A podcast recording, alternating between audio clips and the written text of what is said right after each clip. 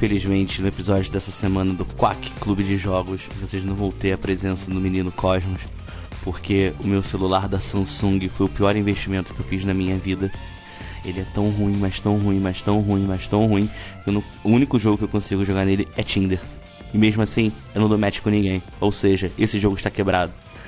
Então, se vocês forem pessoas sábias e quiserem pegar dinheiro para comprar celular ou alguma coisa desse tipo, vocês, por favor, não comprem o celular da Samsung. É, pesquisem, sei lá, Motorola, LG, uh, é, Xiaomi, uh, enfim.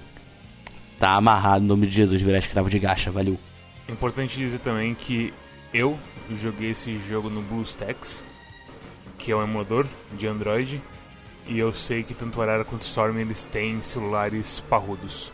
Bem-vindos a mais um Quack Clube de Jogos, edição Como Jogar na Sua Privada. Eu sou o seu anfitrião da noite, Arara, e comigo estão o Mads. Gata, mandei foto do meu Pricone, por favor responde. e Storm? Hoje eu tava. Eu tive que ir na caixa no meio-dia para resolver um problema de, FG... de saque do FGTS. E eu tive que esperar, sei lá, uma meia hora ali no, no banco até me chamarem minha senha. E daí eu fiquei jogando Princess Connection enquanto eu tava ali uh, jogando. E, enfim, eu, não, eu, disse meia hora, mas eu não sei quanto tempo passou. Talvez fosse, talvez tenha sido menos que isso. Mas sei que eu tava jogando Princess Connect e do nada o casal que chegou depois de mim se levantou muito puto que tava esperando por muito tempo e foram reclamar com o segurança que tava esperando por muito tempo. E eu é. pensei, e daí eu pensei, nossa, que curioso essas pessoas que não conseguem. Não, não tem hobbies pra passar o tempo, eu tava não ali. Tem cone pra entreter elas. Eu tava ali faz, fazendo as menininhas falarem: Deixa comigo, eu boto nele, haha. O, o Storm já tinha perdido duas senhas, já estavam chamando ele pela terceira vez, ele lá jogando. tal, os caras cara param de tirar pra assim, chama pelo nome já, né? Isso aconteceu comigo uma vez lá no, no ICESP, que eu pego remédio pro meu avô. Tu briga com isso, mas uh, realmente ele chamou minha senha. E eu, eu, quando eu percebi, ele já, já tinha chamado a seguinte. Eu falei: Não, não, essa é minha senha. Daí ele só falou pra mulher seguinte: Ah, não, uh, pera, deixa eu atender ele, depois eu te chamo. e, e, além disso, a gente tem um convidado especial, um dos nossos vários amigos do Discord ali, que é o grande Humberto. Diga oi, seu oi, Humberto. Oi, tudo bem? uh, O jogo de hoje é Princess Connect Redive, o jogo que foi lançado essa semana aqui no, no Ocidente. Uh, pra quem não sabe, o Ocidente é o mundo inteiro que não é o Japão. Uh, então, o jogo tá aqui lançado no Ocidente. Já dá pra você baixar de graça no, no celular, Android, iOS. Uh, full disclosure, eu trabalho na mesma empresa, no mesmo conglomerado que contém a distribuidora do jogo no Ocidente conglomerado, as ah. Aibatsu Crunchyroll. Né? Sabe que a longo prazo todo mundo vai trabalhar no mesmo conglomerado, então. É. Então... Mal posso esperar aí lançar Syndicate na Steam pra gente falar mais sobre isso. Se vocês tiverem é, a, alguma coisa contra a minha opinião, fiquem claro que minha opinião sempre precisa ser comprada uh, e que não tem valor nenhum, ouçam mais a opinião dos outros, que eles não estão recebendo um puto por isso. Eles estão falando do jogo de puro amor próprio. Uh, e isso aqui não é uma review paga, isso aqui é uma discussão totalmente livre. Eu tô sendo uh, pago. Você está sendo pago? Sim, o Storm tá me pagando. É, eu, eu, eu, eu, pago com a minha simpatia.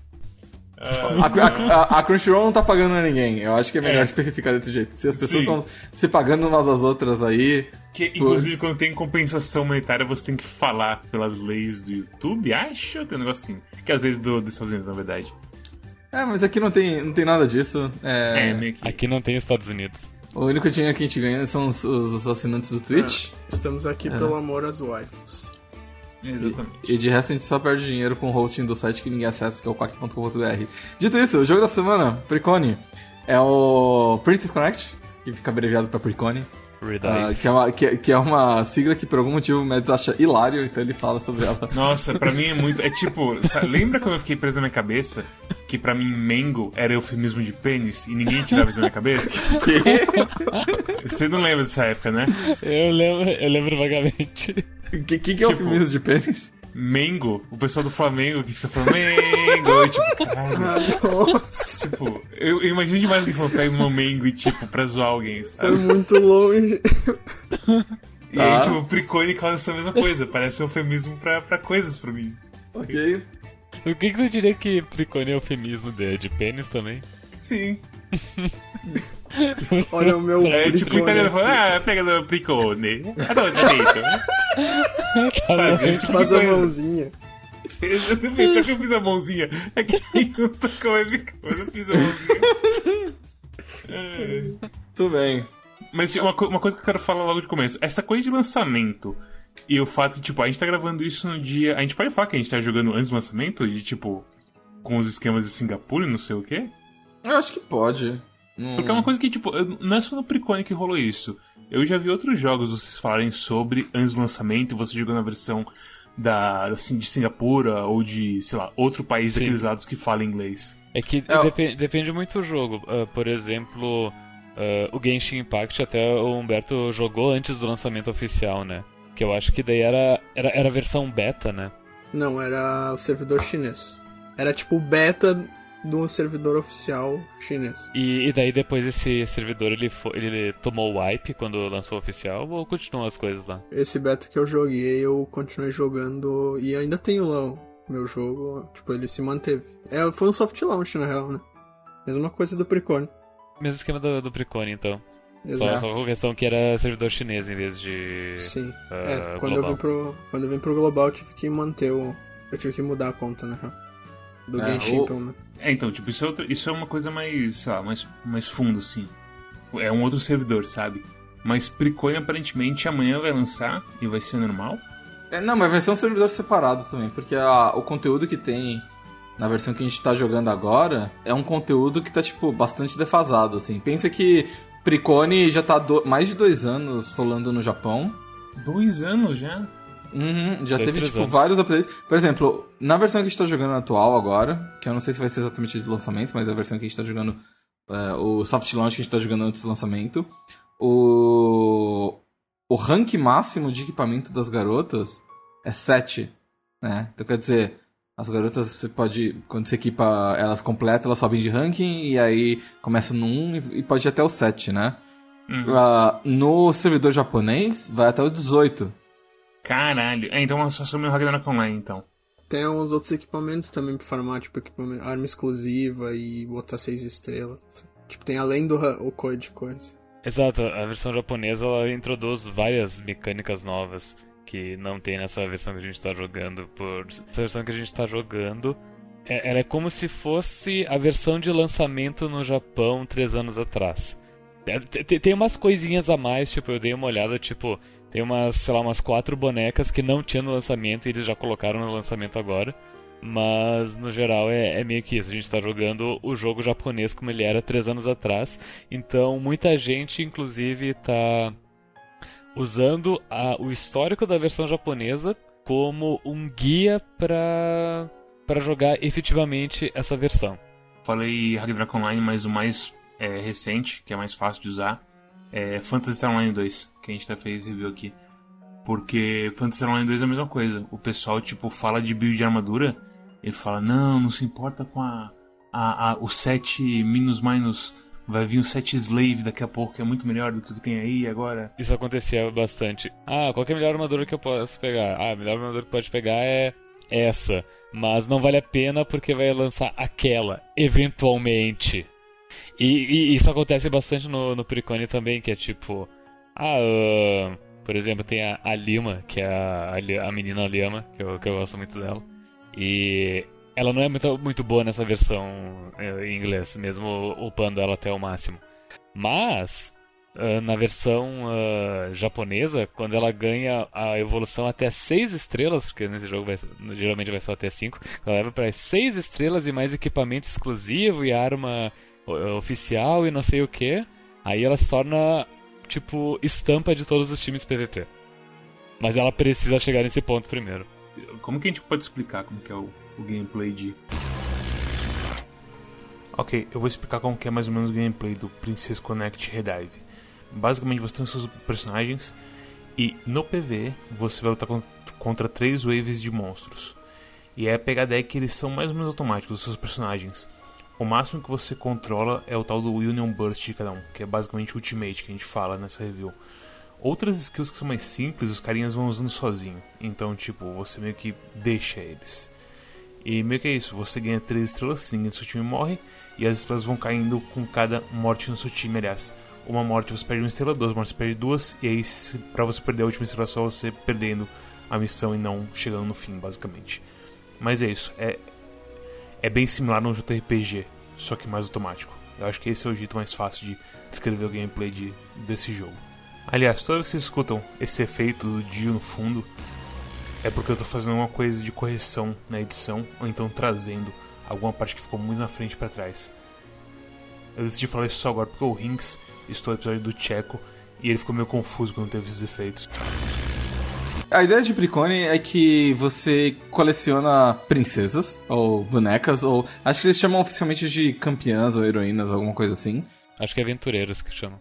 Aventureiras, né? Acho, não, você é um aventureiro. E aí elas são as campeãs, assim. Então, basicamente a ideia é que uh, você é transportado para um mundo onde você conhece várias dessas campeãs, heroínas, enfim. Cada uma delas tem suas habilidades próprias, e aí é um esquema meio que nem Dota, onde todo mundo tem uma passiva, duas ativas e um especial, um ultimate. A grande sacada é, você vai jogando para você basicamente grindar e pegar equipamentos para elas.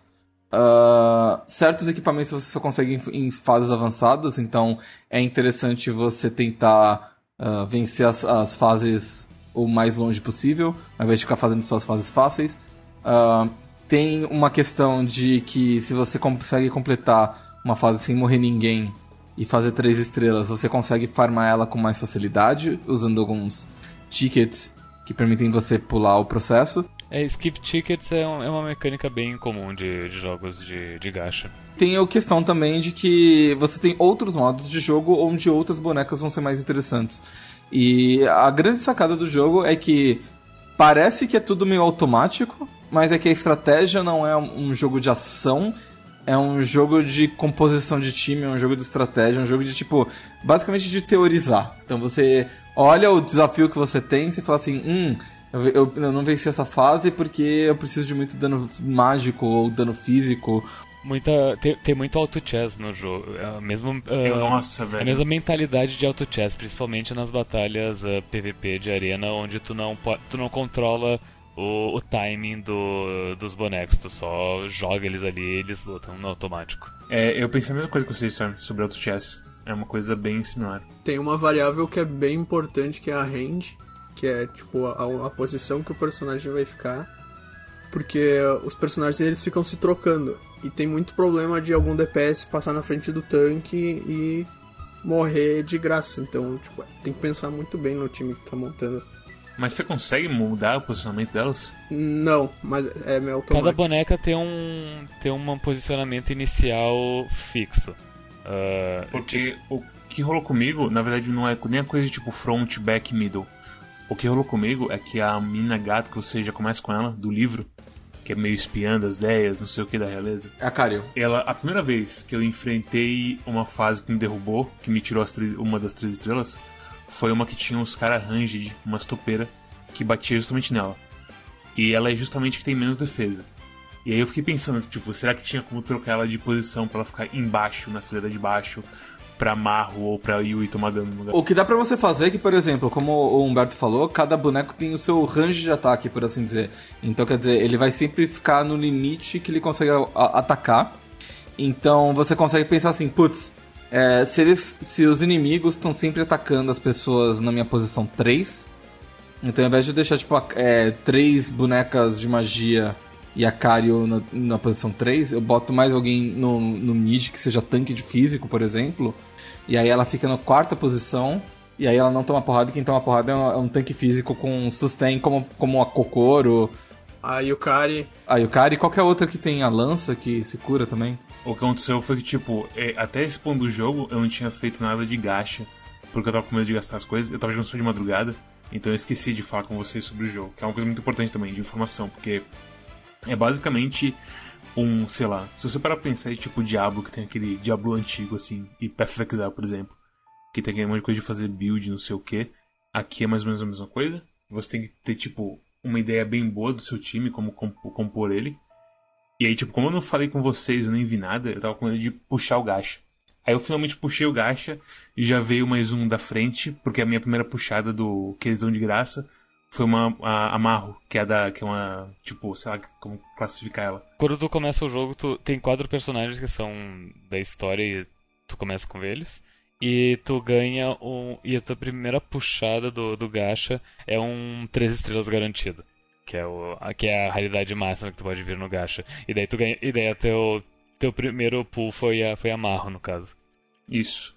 E ela, tipo, ela é um suportezão. Ela é blind, cura, dano mágico, sabe? Bem assim, suporte de MOBA. E aí eu tava com 3 back. E o que aconteceu é que meu time não aguentava a porrada e ficava. E tipo, como eu tenho só um front e um middle, o pessoal passava e atacava direto no back. Porque tem as coisas ser um, um grid 3x3, certo? Mal menos. Não, não, não, é, não, é bem assim, tipo, grid 3x3. É mais uma questão de que, tipo. Uh, alguns bonecos, principalmente os Rangeds, eles vão atacar sempre é, é, bonecos em determinadas posições. Então, tipo, a posição 3, posição 4. E aí, para cada fase, se você sabe que vai ter determinados bonecos, determinados inimigos, você pode se preparar colocando um boneco mais resistente naquela posição e deixando seus DPS em posições mais seguras. Ou botando a Kuka no, como tanque, porque a Kuka é um dos poucos bonecos que tem taunt. Cuidado com a Kuka, que a Kuka te pega, te pega dali, te pega de lá. e taunt é tipo. É uma mecânica.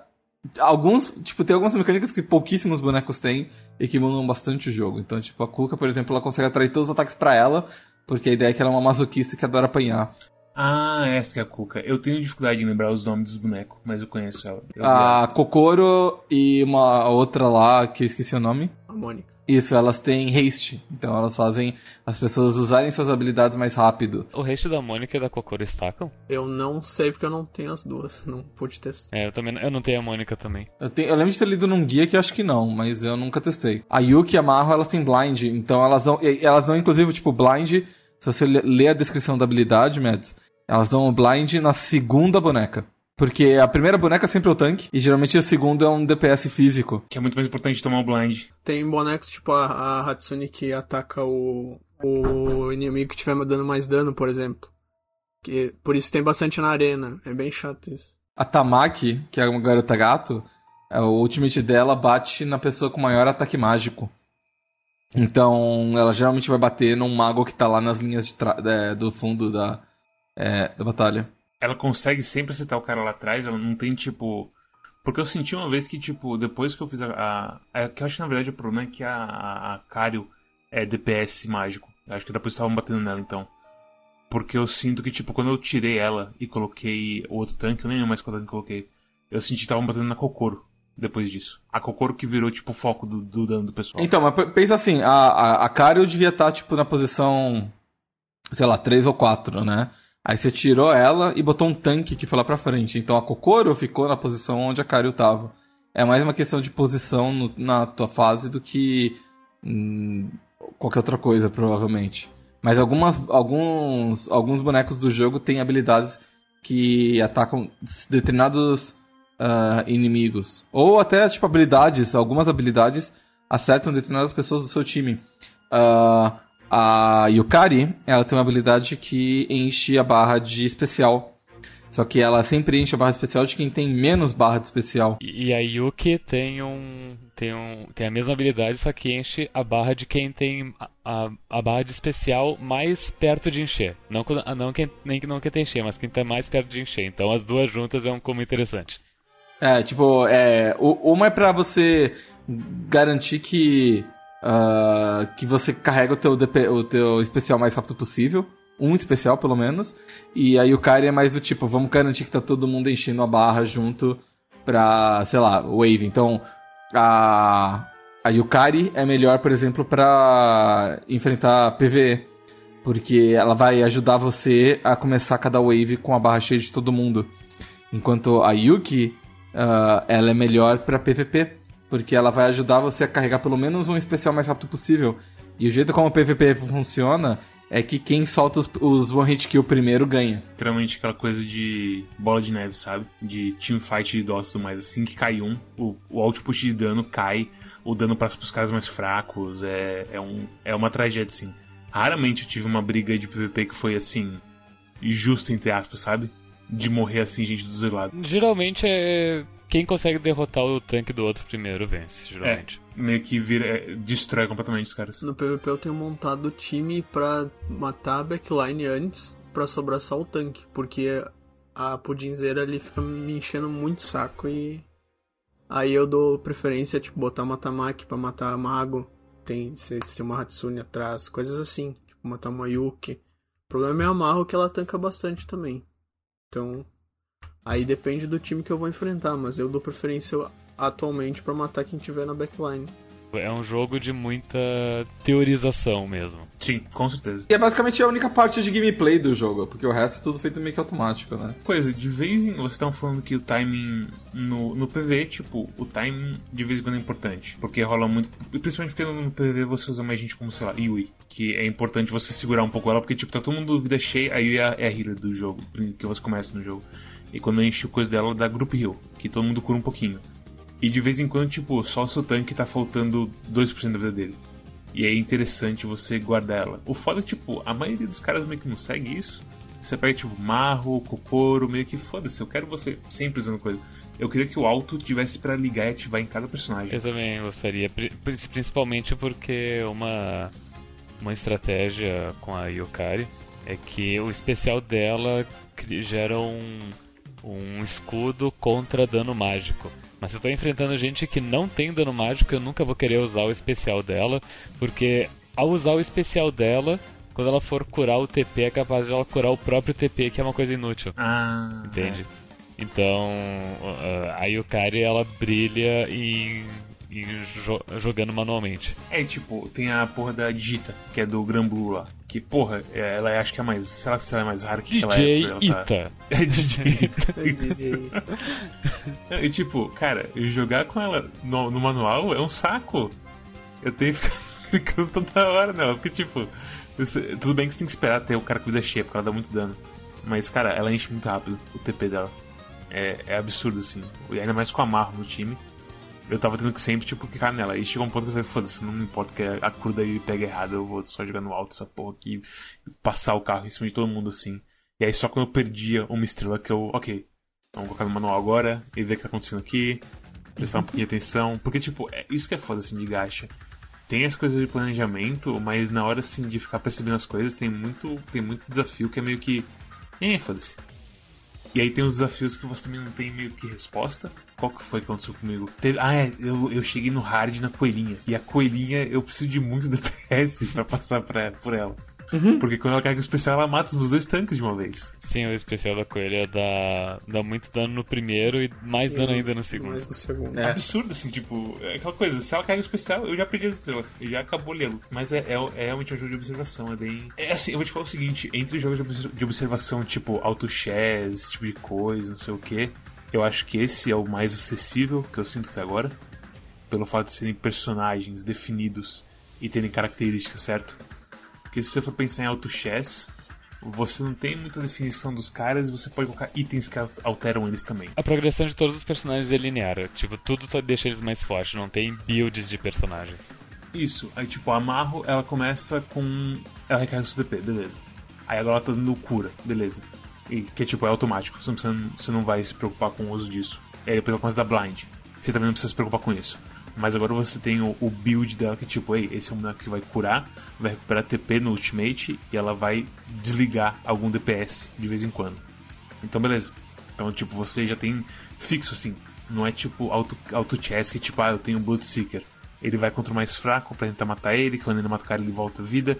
E aí eu posso colocar Mask of Madness, porque ele não tem ultimate. Então eu nego ele ultimate pra dar mais attack speed. Blá, blá, blá, tipo, não é uma coisa mais simples, eu sinto assim. Tem os equipamentos, mas é, é, é tudo linear. Tipo, os equipamentos é o bicho fica mais forte, não tem, não existe build. É pra aumentar status. É tipo, a porra da, da Érico lá, ela tem. O rank dela que eu tô agora, ela, ela precisa de três machados. Uhum. é. Ela não tá usando três machados, ela tá usando machado. É, uma, uma, uma coisa interessante, tem que explicar. Acho que o sistema de equipamento vale a pena explicar. Que cada um. Cada boneco tem seis slots de equipamento. E começa no rank 1. Quando você. E cada slot tem, tipo, um equipamento específico que precisa ser colocado para ser preenchido. Então você não tem uh, liberdade de qual equipamento você vai colocar em cada boneca. É mais uma questão de tipo, em qual boneca você vai colocar os equipamentos que você dropa, ou qual a ordem que você vai colocar, ou alguma coisa assim. Uh, e a partir do momento que você preenche todos os seis slots, você consegue subir ela de rank.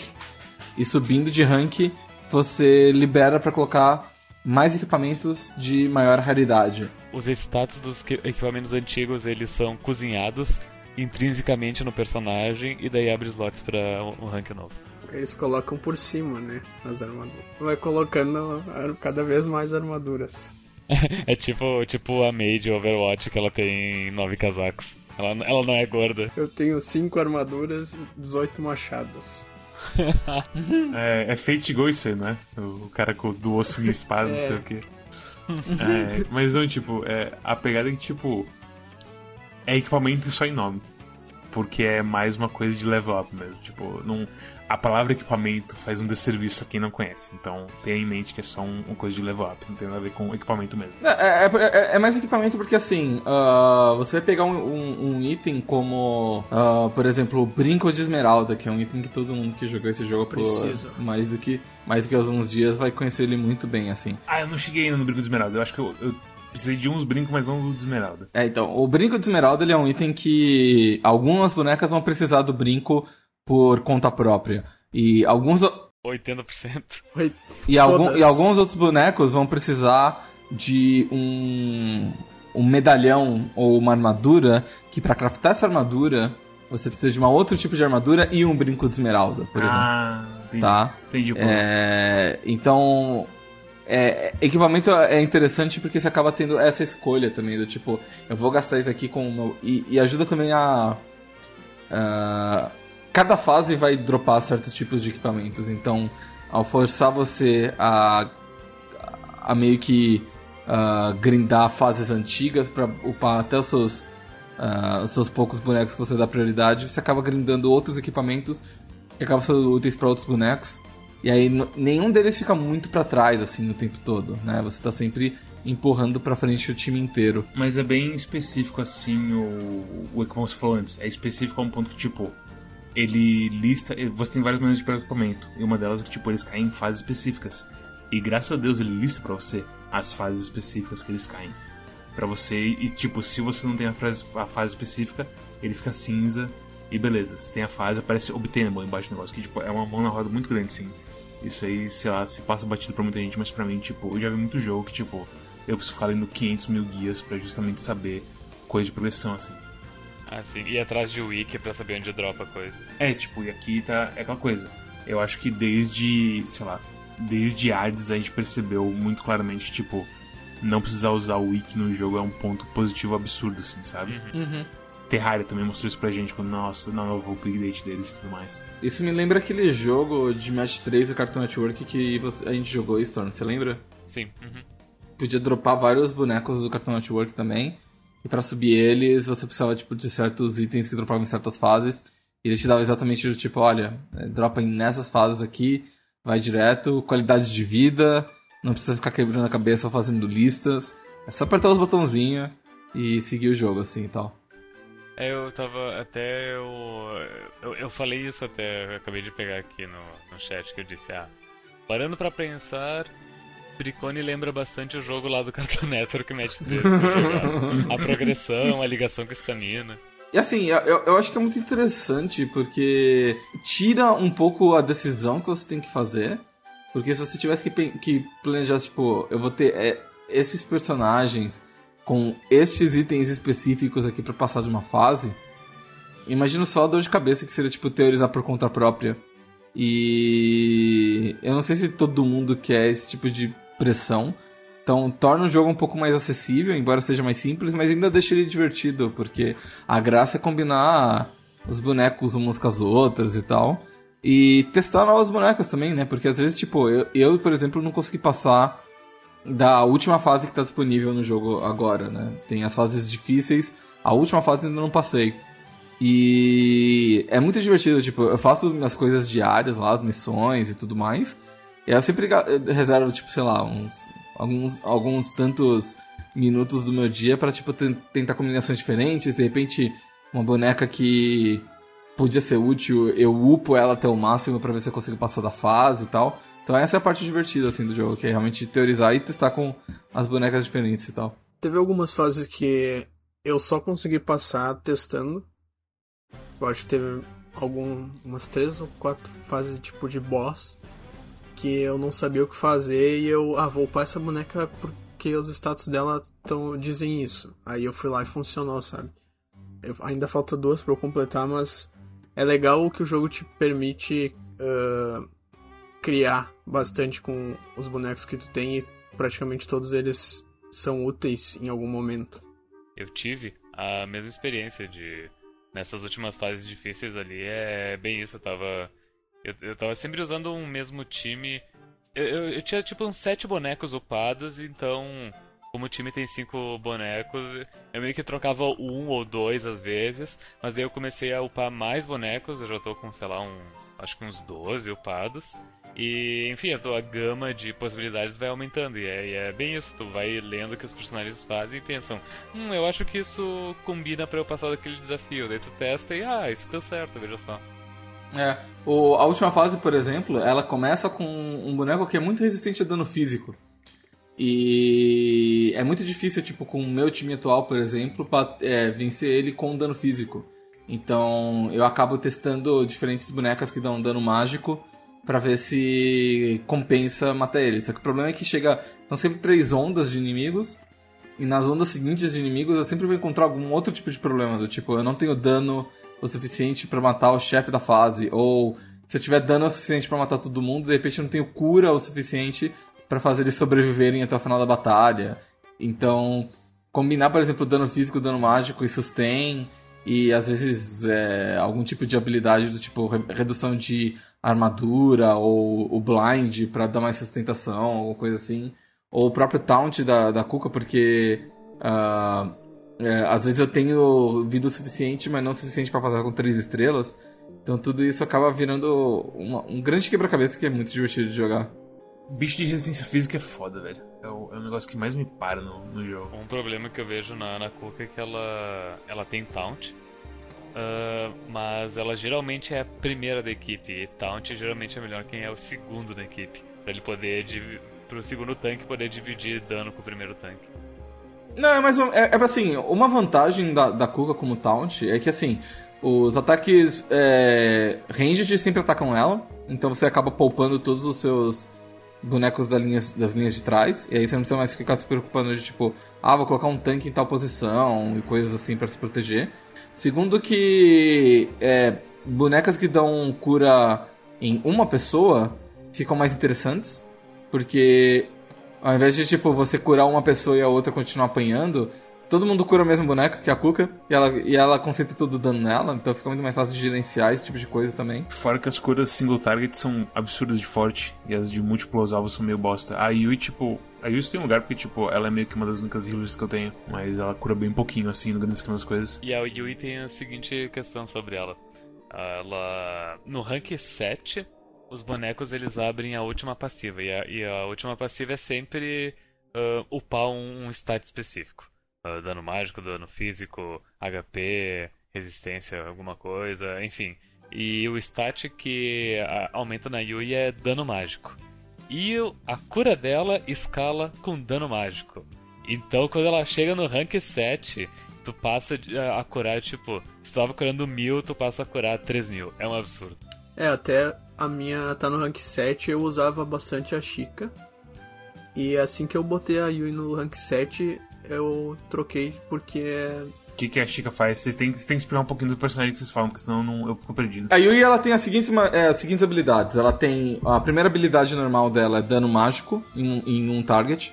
A segunda é aumentar a resistência física. De todo mundo. E o especial dela é curar todo mundo. E aí a passiva dela é aumentar dano mágico. A Chica é, ela tem diminuir ataque do inimigo é, diminuir é, armadura do inimigo, eu acho. Esses dois. E aí a- o especial dela é curar todo mundo. E só que, tipo, ela cura menos do que a Yui, só que ela chama também um espírito pra ajudar. E esse espírito ele meio que fica na linha de frente e dá dano. E é muito útil, ah, por exemplo, quando você tá fazendo as fases hard, porque as fases hard geralmente tem uma boneca fantasma ali enfrentando. E quando essa boneca eh, fantasma tem um especial de single target e tem o espírito, geralmente o espírito tanca o ataque inteiro e morre. Ah, a, a Chica é a coisa, é a, a que que é vai acordar os vampiros pras, pras meninas, pras demônias pequenininhas lá. Talvez. É, o Mads, ele, ele, ele, ele foi quem mais se inteirou da, da história. Da Da, história. Não, a história. Quando a gente- é que a gente tá falando sobre gameplay, porque tipo, é bem separado com a história de história e gameplay. Inclusive, eu acho bem interessante o jeito que eles fazem, essa separação. Sim. Mas eu gostei bastante da história, assim, pra ser bem sincero. Eu gosto, assim, tem. É o primeiro. É a primeira mídia, assim, de tantos personagens que eu lembro, assim. É aquela coisa, nome eu sempre tenho problema. É difícil pra mim lembrar de nome. Ainda mais porque eles não, não se preocupam em fazer os nomes muito diferentes nesse jogo. Tipo, tem, tem a Yui, tem a Yuki, tem a Yukari, e essas três bonecas são, tipo, algumas das primeiras que você vê no jogo inteiro, sabe? A porra da menina com o nome mais diferente se chama Kokoro. Tem a Saren, eu acho que a Saren é o nome mais diferente que tem ali. Tem, mas- a, tem uma. É do time das, das psicopatas lá. As, das sete pau, uma coisa assim. Olha, tem, tem a Kemi, tem Psicopata. a Kari, tem a. a. Enfim, tem, tem uns nomes parecidinhos, assim. É foda, é foda, não é foda. Mas eu, eu gostei, assim. Quando a gente for falar história, eu, eu tenho coisas a falar sobre ela, porque eu gostei bastante. Uma outra coisa legal, tipo, continuando no gameplay, é que assim, tem estratégias pra PvE e tem estratégias pra PvP. Mas tem uma outra, um outro modo de jogo que também é muito interessante, que são as dungeons nesse jogo. Não sei se o Mestre chegou Ah, é verdade, eu, che eu cheguei, eu não cheguei, eu cheguei até o chefe, mas eu apanhei do chefe. Eu não consegui terminar a Easy ainda.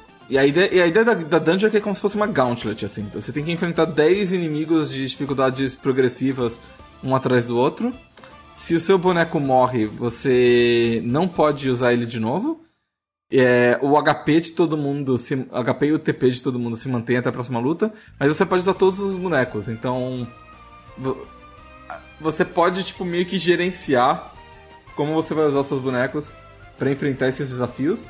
E no começo, quando você não tem recurso pra simplesmente ser muito forte, simplesmente atropelar todo mundo, você tem que usar de uma maneira bastante sacrificial, assim. Você fala assim, putz, eu- Ah, eu ainda uso algumas só pra sacrifício, dependendo do que Eu eu, fico vou pensando fazer. se no começo não é melhor, tipo, eu simplesmente misturar os times ao ponto de não ter todo mundo que é valioso, assim, pra, pra tomar menos dano, sabe? E durar mais nas fases difíceis. Eu acho que no teu caso, a melhor coisa que você pode fazer é simplesmente gastar os 50 mil de mana é, por dia e pegar uma boneca muito forte de alguém que tem ali pra alugar. Ah, tem esse, esse negócio de alugar eu não vi. Eu, eu coloquei minhas bonecas pra alugar, mas eu não, eu não entendi o, como que acessava Nas abas da dungeon tem a opção de suporte, acho que é. Que Isso. é, Ah. lista dois personagens de cada pessoa do clã pra te alugar. Eu, o Humberto e o Storm, a gente, nós somos os presidentes do clã Quack Club. Eu tô no nível 69, eu acho que o Humberto e o Storm estão no 68, Acho alguma coisa eu peguei, assim. Acho que eu peguei 68 hoje. Que, eu não sei que nível que você tá, Mads, mas você deve estar tipo no nível 40, e 45, alguma coisa assim. É, eu cheguei. Não tô, não tô no 40, acho que tô 30 e uma coisa, não tô lembrado agora, pra ser sincero. Então, assim, jogo tá- tá você pode facilmente contratar a, a Nozomi do Humberto, que tá com tipo 5 estrelas, nível 69. É, Ma- Mads, se lembra de Street Fighter 4, quando tinha as pessoas que eram leais a personagens? O Humberto ele é leal a Nozomi. É, Ah, isso é a minha idol. E, e assim, tipo, é, é- ela é a boneca que eu e o Storm a gente contrata de vez em quando pra passar dungeon mais difícil, sabe? Eu acho que todo mundo tá usando ela ali, inclusive. A outra dia tiraram um print e mandaram, tipo, meu, ela tá 5 estrelas, como assim? Primeiro tem que explicar o conceito da Nozomi. Nozomi é uma idol em um mundo de fantasia. Então, tipo, ela canta e dança e faz performances e inspira todo mundo. E ela também luta contra monstros, porque uma, porque uma idol precisa ser boa em, to- em todas as coisas. Todas as Ela coisas. Exatamente. E, a- e aí a habilidade, a habilidade dela ah, especial é que ela canta e dança e ela aumenta a resistência física e mágica de todo mundo. Não, não ela, ela aumenta a resistência física e mágica dela mesma e aumenta o ataque das outras pessoas. Ah, eu queria estar com o jogo aqui pra poder ver essa habilidade. A gente escolheu justamente o, a, o período de 3, 4 horas que o jogo tá em manutenção pra gravar sobre ele. Ó, é Union Burst. Ah, aumenta. É, você tem toda a razão.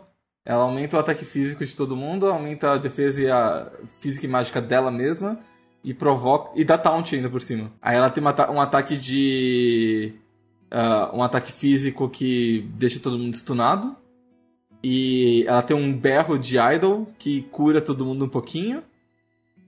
E ela tem e a passiva dela é que ela aumenta a defesa física dela. Então ela tipo, ela é um tanquezão que deixa todo mundo mais forte no físico e então assim, se você quiser vencer umas coisas, cara, ela vai simplesmente segurar o dano de todo mundo pra você, sabe? E de reroll, ela é um. Se não me engano, ela é tier S de quem vai fazer reroll no jogo. Tipo, ela só fica atrás, acho, da Makoto. No começo hesitando pra você pegar o que você quer. Makoto é tier S de reroll? O pessoal coloca ela tier SS pelo, pela redução de, de defesa, acho. Aparentemente ela é o melhor boneco pra fazer batalha de clã. Sim, só que não lançou ainda, né? Quer dizer, é. agora já lançou, imagina. Quando lançou o episódio.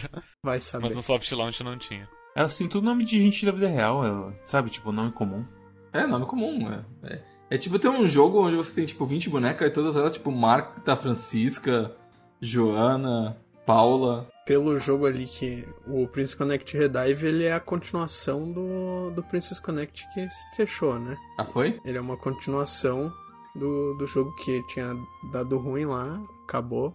E aparentemente no outro jogo o, o jogo era no mundo real. Foi o que eu andei pesquisando por aí. Então aconteceu coisas no final do outro jogo que, que levaram ao Redive. E aí agora é só no mundo mágico, uma coisa assim. Porque o começo da história é meio que capaz de. É, o começo da história é o final do, do Princess Connect original. Ah, que deu entendi. tudo ruim. Deu merda. É. Lost. É uma coisa interessante é que uh, tu, conforme tu vai. Teus personagens vão ganhando batalhas, vai aumentando o teu elo entre uh, com as bonecas. Cada level de elo que tu vai aumentando, tu abre uma história específica do teu personagem principal in- interagindo com essa boneca. E no nível 4, vai até o 8, e no nível 4 de cada boneca é sempre uma história do. Ah, como seria essa boneca na vida real? E, mas, mas então talvez tenha alguma ligação com o jogo original, além disso. Inclusive o trailer oficial da série começa com aquela entidade que aparece pra você nos sonhos, que inclusive aparece quando você fala com as garotas no mundo real. Esqueci o nome dela agora. Ameth, acho que é uma coisa assim. Eu não sei se ela é a Ameth ou se ela é tipo alguma alcerva de Ameth, mas enfim. E ela fala que tem um grande mistério nesse mundo, ou melhor dizendo, uma grande mentira, uma grande enganação, e que tem um grupo de pessoas que está trabalhando para garantir que essa enganação continue e que e, e garantir que todas as pessoas que duvidam dessa enganação sejam eliminadas. Basica, Açaí Games, basicamente. Então, assim, é, provavelmente tem algum elo mais longo, como o Humberto falou, com o mundo real e o jogo original. Ah, mas eu realmente não sei, tipo, onde sei, vai mas é parar. o- spoiler. eu não li o suficiente. É. Na história você começa basicamente na batalha final de um outro jogo, e aí você perde. E é tudo uma coisa tipo, não, a gente vai vencer, vai fazer o nosso pedido e tudo mais, não sei o que, blá blá. E eu sinto que tipo. E aí você volta, você explode tudo, você volta meio que tipo normal, e tem uma menina que fala, ah, eu estou aqui para te servir porque eu mandado pra te servir. E meu medo é que tipo. Que a mulher que, que derrotou a gente, tipo, tipo, ah, eu quero ser uma menina de anime. E, e viver aventuras com, os- com o pessoal que eu derrotei. Essa é a minha teoria de que, de que a Kokoro é, é, a, é, a, bru- a bruxa lá do final que derrotou a gente. Isso faz sentido, sabe por quê? Porque quando você tá enfrentando essa batalha final do começo do jogo, você tá com outro clã, né? Eu esqueci o, nome do outro clã, mas é, é, é um clã que é bem low tier no jogo, inclusive. É a Rei, a Yui e aquela menina gato. a Miyuki. Hiyori, eu acho que é. Mayori, Isso. Miori. Eu, eu postei um screenshot dela hoje no Quack, deixa eu pegar. É muito nome japonês comum, velho. É de fuder É, é muito de fuder, assim. E aí, tipo, você começa o jogo e você tá com a guilda gourmet, que tem a Pecorine, a Karyu e a Kokoro, e não tem nada a ver com aquela, aquelas pessoas, e aquelas pessoas, tipo, sei lá. Eu fiquei muito de cara quando eu, eu- eu percebi que a guilda gourmet era a minha guilda. Só porque tu é um menino guloso. tipo, é, eu sou da guilda gourmet, eu, tô- eu sou tipo, sei lá, Princess Guard, alguma coisa assim. Princess Knight. Mais, mais principal, assim, sabe? Ah, inclusive o anime do, do do jogo, ele é focado na, na guilda gourmet. Que é excelente, porque elas matam os bichos pra comer. Sim, o objetivo delas é, É muito é bom comer isso. coisas deliciosas. É tipo, a Pecorine é meio que tipo um- quase um protagonista nessa brincadeira. De fazer a Gourmet Guild principal assim. É lógico, tipo, na história principal você. No momento que eu tô, eu tô mais falando com K1 do que qualquer outra coisa, sabe? E quando você fica na- na- no resto da história, a Pecorine meio que toma. Tanto que ela é o, o mascote que fica aparecendo nos loading screen pra mim. Comendo a, bolinha de arroz dela. Mas você sabe que ela provavelmente aparece pra você porque. é- Ela é a, a personagem que aparece no teu home? Não, é a Marro que aparece na minha home. Porque você sabe que você pode escolher, né? É então, é que eu tava tão na pilha de ficar jogando, jogando, jogando, que nem me mexi nessas coisas. De ficar vendo a aparência dela por estrelinha e tudo mais, sabe? Então, então a, a grande sacada do jogo é que, tipo, esse é um jogo feito pra você encontrar tua waifu. Se você não é otaku, se você não é weeb e você nunca teve uma waifu, jogando esse jogo, eles vão fazer de tudo pra você encontrar tua waifu. E uma vez que você encontrar tua waifu, eles vão fazer de tudo pra aumentar o teu elo com ela. E uma das coisas que eles fazem é permitir que você escolha a tua boneca favorita nas configurações, de modo que a tua boneca favorita vai aparecer na tela principal. E quando tiver alguma notificação do tipo encheu a tua estamina ou alguma coisa do tipo, ela vai te mandar um, um push notification é, Ai, personalizado. Exatamente, é Sim, personalizado. é personalizado. É A gente personalizado. joga no BlueStacks, então a gente não fica. Eu, eu Storm, pelo menos. Não sei É, não, eu jogo no celular também. Ah, Não, você joga no celular também. Você dois. falou agora há pouco. É verdade. Eu, não, então, eu jogo só no BlueStacks. Então, tipo, pra mim não tem esse tipo de coisa. Inclusive, tipo, como eu fico só em casa, meio que essa, essa parte do jogo meio que se perde em mim, assim. Eu meio que abro e jogo quando, quando é, dá vontade. Não, mas eu, eu perdi completamente a minha merda quando eu via que tinha notificações específicas da tua personagem favorita que tu configurou. Quando eu tava com a, com a Arei con- configurada, que a Arei ela é. Ela é tipo. Não é bem personal trainer, mas tipo, ela, ela treina a galera a lutar. E, e daí a, a notificação dela é uma coisa tipo. Ah, já está na hora de, de treinar de novo. Você quer treinar comigo? Aposto que você quer. hahaha." Alguma coisa do tipo. E eu pensei, meu Deus do céu. Esse jogo é, é muito bem olhado. E, e, tipo, não só isso, mas a, a grande recompensa que você ganha por avançar na história, é, aliás, avançar nas fases, ou enfim, upar teus personagens, é que você destrava momentos com elas. Então, avançando nas fases, você destrava a história principal do jogo, que tem cenas animadas. Ah, pelo estúdio da Sai Games, que é um, um baita de um estúdio ali. Upando, tipo, o elo com a tua boneca, você ganha histórias particulares com ela, mas você também ganha, tipo, histórias com o clã dela. Se você upa os bonecos de um mesmo clã, assim.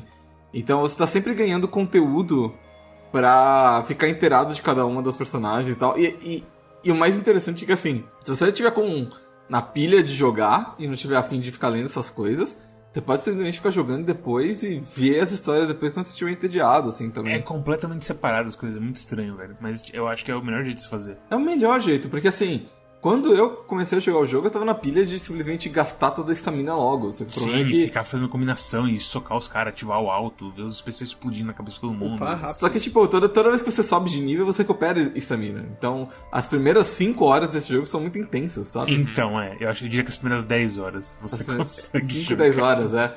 Agora, Porque, a- tipo, começou a acabar minha estamina. no- Eu joguei, eu joguei, tipo, comecei a jogar sexta. Que foi mais ou menos. Só sexta não, tipo. Não lembro quando eu comecei a jogar. Porque a gente escolheu, tipo, eu comecei a. eu comecei a baixar as coisas quando vocês falaram do no Tcheco. Que a gente ia jogar Plicone.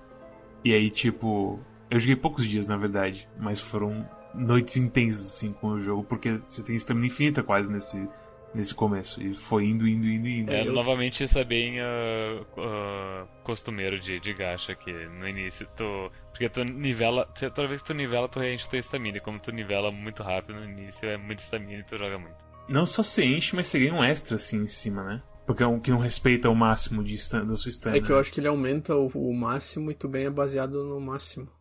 Aí tu sempre ganha um Ah. pouquinho mais. Eu, Sim, mas aconteceu o que, isso. O que ele quer dizer é que, tipo, olha, se, se ele tava com 30 estamina quando ele nivelou, e daí, a e daí a estamina dele. Daí ganhou 100 de estamina, enfim, ele é capaz de ele ficar 130 barra 100, sabe? De Sim, estamina. a mim aconteceu isso. Acho que ontem, ontem, quando eu fiz a minha segunda conta. Porque eu não tinha o que fazer. E aí aconteceu que eu fiquei com 800 de estamina. E aí eu comecei a jogar e eu ficava jogando.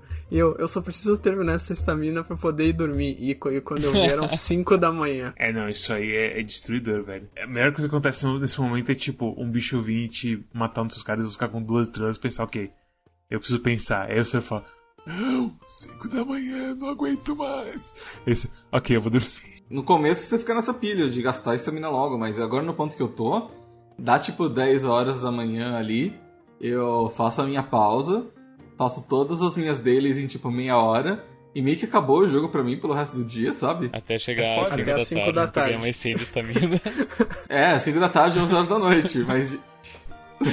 Caralho, velho. É, mas assim, tipo, tirando esses, essas datas, assim, acabou. Então, às vezes, eu, às vezes eu, tipo, eu, eu sento pra fazer um cagão ali, eu quero mexer no jogo, não tem nada pra fazer, eu leio a historinha de alguém. O, ca o cara, ele, ele muda completamente o relógio o relógio intestinal dele pra ele ir no banheiro às 10 da manhã, às 5 da tarde às 10 da noite. inclusive, eu preciso mandar pra vocês: a, a Talu conseguiu gravar o vídeo de eu. Uh, eu tava lavando arroz e jogando o jogo com o nariz ao mesmo tempo. Não, é? não, não, lavando arroz ah, mesmo. Lavando arroz pre... Ontem eu preparei o nigiri, e aí o primeiro passo do nigiri é lavar o arroz. Influenciado pela pecorine. Não, é porque o nigiri é muito fácil de fazer, é só um bolo de arroz, você bota um monte de arroz junto, pronto, tem o nigiri, foda-se. E eu tava lavando arroz e eu tava jogando o jogo. Ah, Talo gravou com, certinho. Eu consigo mandar pra vocês depois. Qual que é a vantagem de lavar o arroz? Porque fica melhor, eu não sei. Eu, agora que eu percebi que, tipo, acho que a gente nunca lava arroz aqui em casa. A Talu não lava o arroz quando ela faz normal, mas ah. o arroz japonês parece que fica melhor. Ah, okay. Deve ter um porquê místico aí. A embalagem do, do arroz japonês pede pra lavar o arroz e quem sou eu pra discutir a tradição japonesa? Não, não, isso aí. Se, se a instrução pede. O que a gente tá falando mesmo antes do arroz? ah, é os tempos. É, é, eu tava falando que, tipo, história não sei, é obrigatório, é muito boa. Cara, comigo foi assim, tipo, eu joguei bastante e aí, tipo, eu deitei na cama, eu só, tipo, esticava a mão até o mouse, botava em alta a historinha e ficava olhando, assim, pras, pras menininhas falando, assim, basicamente. Sim, é como assistir um anime, na real. É, eu ia falar exatamente isso. A história principal, especialmente, porque tem bastante parte animada mesmo. Eu não sei nem se vai dar, tipo, copyright strike na gente, se a gente ficar mostrando os, os animes. Porque sempre tem coisa de animação assim, o pessoal gosta de dar uns copyright strike no povo. Espero que não que eu vou botar, porque é importante sim pra coisa toda. Mas é, a história é bem divertida, tipo, o que, o que mais me pega na história de ruim, entre aspas, é que como toda menininha tá, tipo, dando em cima de você. Uhum. Menos, sei lá, a pecorina acho que não dá muito em cima de você, porque ela tá focada demais em comida.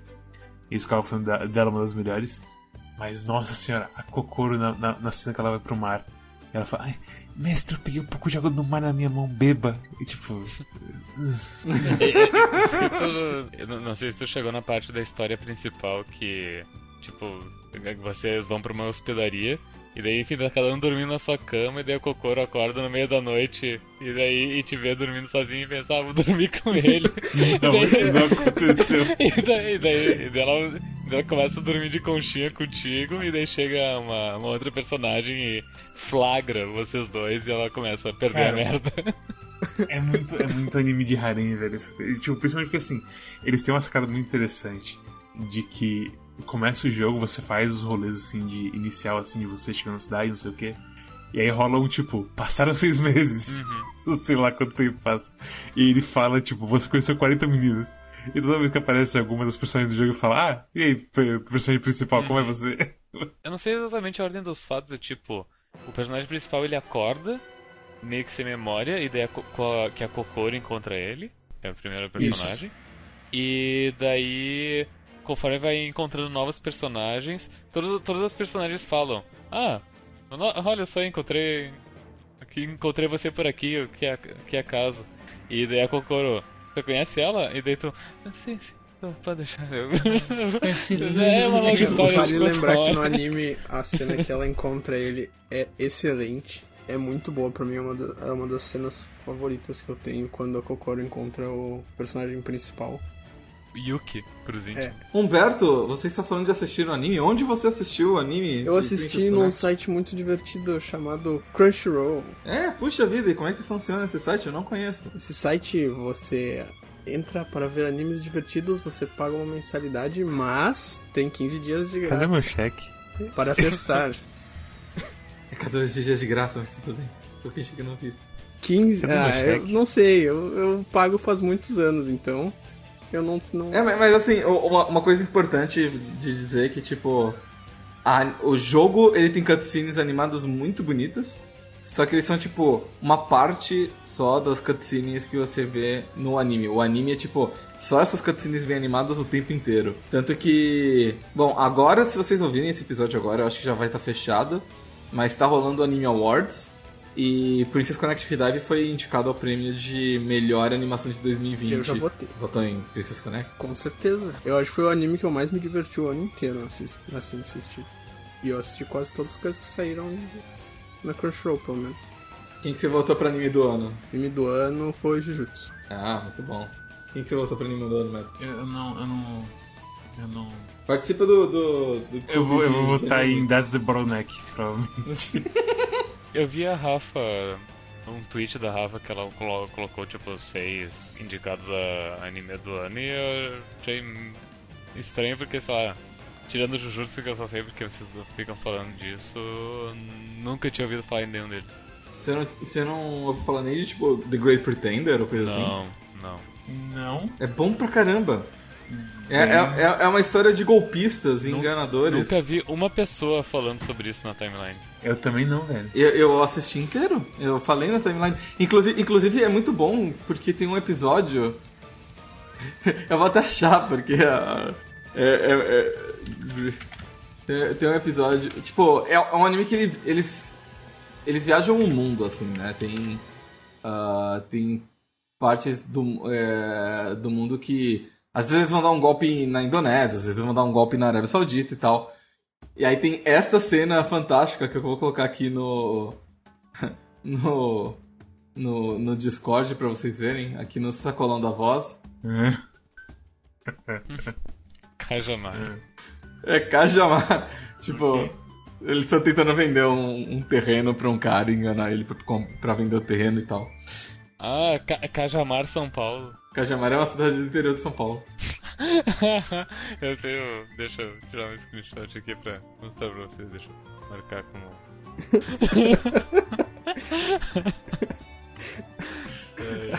Ai. Votem no Emmy Awards, votem na Princess Connect, assistam Princess Connect na Crunchyroll. Eu não sabia que Princess Red- Connect. Quase falei Princess Redive Connect. Eu não sabia que era anime de verdade. Pra mim era só o gacho. Não, tem, tem um anime completo. ah, inclusive o. O, o Gacha veio primeiro, o jogo veio primeiro. Daí o anime é baseado nele.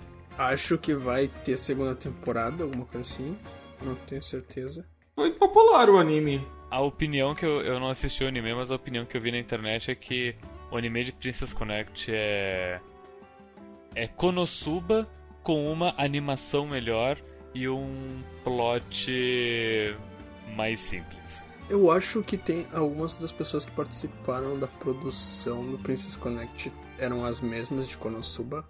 Eu lembro de ter lido isso em algum lugar. Inclusive pelas cenas cômicas e tal, lembra muito. Acho que foi essa semana, inclusive, que eu li algo sobre a produção. A história do anime não é. não é ah, um por um com a história do, do jogo. Porque a história do jogo é, é uma história mais geral de todos os personagens e. a- É, você escolhe, né? Quem você quer ver, na verdade. Não, mas tem a história principal também, né? Que é a história da, da Moime e a Kurisutina. A segunda temporada aparentemente foi confirmada pra abril.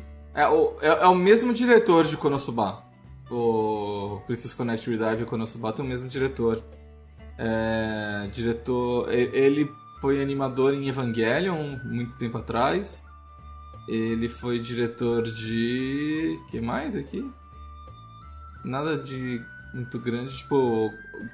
Is This a Zombie? Mas, é, mas tipo, Konosu, Konosuba e Princess Connect são, são, tipo os primeiros grandes projetos que ele pegou, basicamente. Algo que eu gostaria de dizer sobre a história do, do jogo, principalmente, é que, claro, cada personagem tem as suas histórias individuais e, e contos e aventuras, etc. Mas tem a história principal e é bem absurdo pra mim como a história principal ela ela é divertida e, e coesa e ela, e ela consegue introduzir absolutamente todos os bonecos do jogo. E de uma, e de uma forma que todos eles são interessantes. Que é, é um feito bem, bem, bem grande pra, quem, quem gosta e, e é entusiasta de, de histórias e desenvolvimento de personagem. É, porque é que até onde eu cheguei só foi meio que K1 que foi Uhum. introduzida e é um pouco da Nightmare. Que meio que, sei lá, parece que vai ser a, a rival principal, mais qualquer outra coisa. E tipo, o resto é mais aquelas apresentações de guilda em volta, que eu também acho que são bem boas, de tipo, é separadinho, sabe? E mesmo assim você não fica perdido, porque eu sinto que, apesar de algumas personagens terem as personalidades meio assim, clichêzão assim, elas são bem separadinhas. É, Então, elas, elas seguem vários estereótipos, né? Ah, bastante distintos, assim. E a- o mundo do anime tem estereótipo suficiente pra ocupar 50 negócios diferentes, basicamente. Você vai ter a.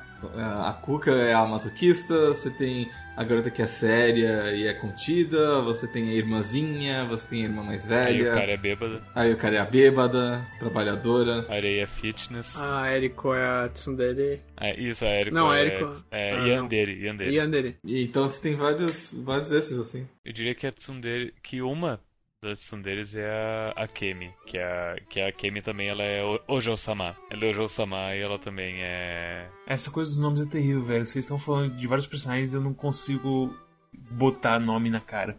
Aliás, cara no nome. é um, a, a Eriko é a, é a diabinha. Sim, a do Machado E a, Gigante. e a Kemi, acho que da- das pessoas do clã só eu tenho, porque ela é três estrelas e não tem um jeito bom de farmar ela. E eu tive a sorte de barrazar de vir ela. Puxa ela. de puxar ela. A Kemi, ela é uma ruiva que ela é. Ela, ela é bem uh, Ojo-sama, ela fica rindo que nem princesa, sabe? Ah, é coisa, é a, é a Jota. A Jota não é a Saren? A Saren é que cuida das crianças. Do orfanato, é. Ah, isso, a Kemi é a agiota. Essa mesmo. Eu lembrei, acho que no anime ela fica tentando emprestar dinheiro pra uma outra mina. É, não, a história da história do dela, ela começa já, tipo, com todo um esquema de, de agiotagem, agiotagem do bem. Porque isso é um tema muito engraçado nesse jogo também, que, tipo, o Japão é foda. Mas todo mundo assim é. Eu sou. Ei, eu sou realeza, então eu sou rico, mas eu sou legal, pessoal. Não sou aqueles pessoal ruim que você conhece. também. Pega meu dinheirinho. Eu sou, eu sou um médico, uma médica underground, mas só, eu só. Eu estou lutando pela justiça no fim das contas. Tem uma história da Kemi que é... Enfim, ela, ela acaba oferecendo ela e, e Tua pra ah, substituir do, num casal numa peça que, que ia acontecer no centro da cidade. E daí vocês estão lá lendo as, as falas e apresentando. E daí, ah, daí sei lá, ela é, ela é sequestrada, ela é a princesa sequestrada. E daí falam, ah, então agora a gente. ah, Pra, pra reaver ela, vocês vão ter que pagar 50 mil rupias. E daí ela fala. Ah não, mas isso, isso, é, isso é troco de pão, isso que eu pago bem tranquilo. Só isso. é só isso. Tem uma, tem uma boneca que eu gosto muito que é a Ninon. Ela é três estrelas, ela é difícil de dropar. Mas o conceito inteiro dela é que ela é basicamente uma otaku de Japão, assim. E ela fala com um sotaque. Tipo, sabe quando um otaku vai pro Japão e ele tem um sotaque que mistura meio que inglês com japonês? Porque ele não falava direito. Essa é a ideia, só que ela veio do Japão pro mundo de Astraia e ela é meio otakona de. sei lá. É. Era sem Goku, os, os, os reinos combatentes é a- e tal. Ela é a samurai? Ela é a samurai. Você já Ah. ouviu ela falando? Velho, eu vi a parte dela, a, a- da guilda dela, mas eu odiei a história da guilda dela. Foi a única história que eu odiei. A, a guilda dela é ótima, que é tipo a Não, então, a guilda dela é ótima. O que acontece ali naquela história é terrível. A Sim. primária, assim. É horrível, horrível. É muito japonês o que acontece. Que, tipo, acham que ela é a culpada por causa de uma coisa muito besta. E elas quase se matam por besteira. É muito, muito Japão, assim, pra mim, essa parte. Na verdade, eu tava pensando na Ruka, não, não na Ninon. Então, mais uma vez, confundi os personagens aí. Mas assim, se vocês tiverem a oportunidade, eu recomendo. é, Eu, eu acho que é a personagem que eu mais diverti. De todos os personagens, é a única que tipo, eu assisti todos os trechos de história com som. Porque eu simplesmente adoro ela falando. Eu acho super engraçado o jeito dela falar. E. Sei lá, é, é divertidíssimo. E, e geralmente. E tipo, esse jogo é meio feito desse jeito, que é pra você encontrar uma, uma personagem que vai tipo, meio que te cativar e te forçar, te convencer a jogar o jogo até ficar com 5 estrelas, que nem o, Humberto fez com a porra da Nozomi e tal. A Nozomi e a Eriko foi as que eu assisti tudo com som bonitinho. Porque me conquistaram. E eu já gostava da Eriko do anime, né? Aquele episódio que, ela, que tem ela é muito engraçado.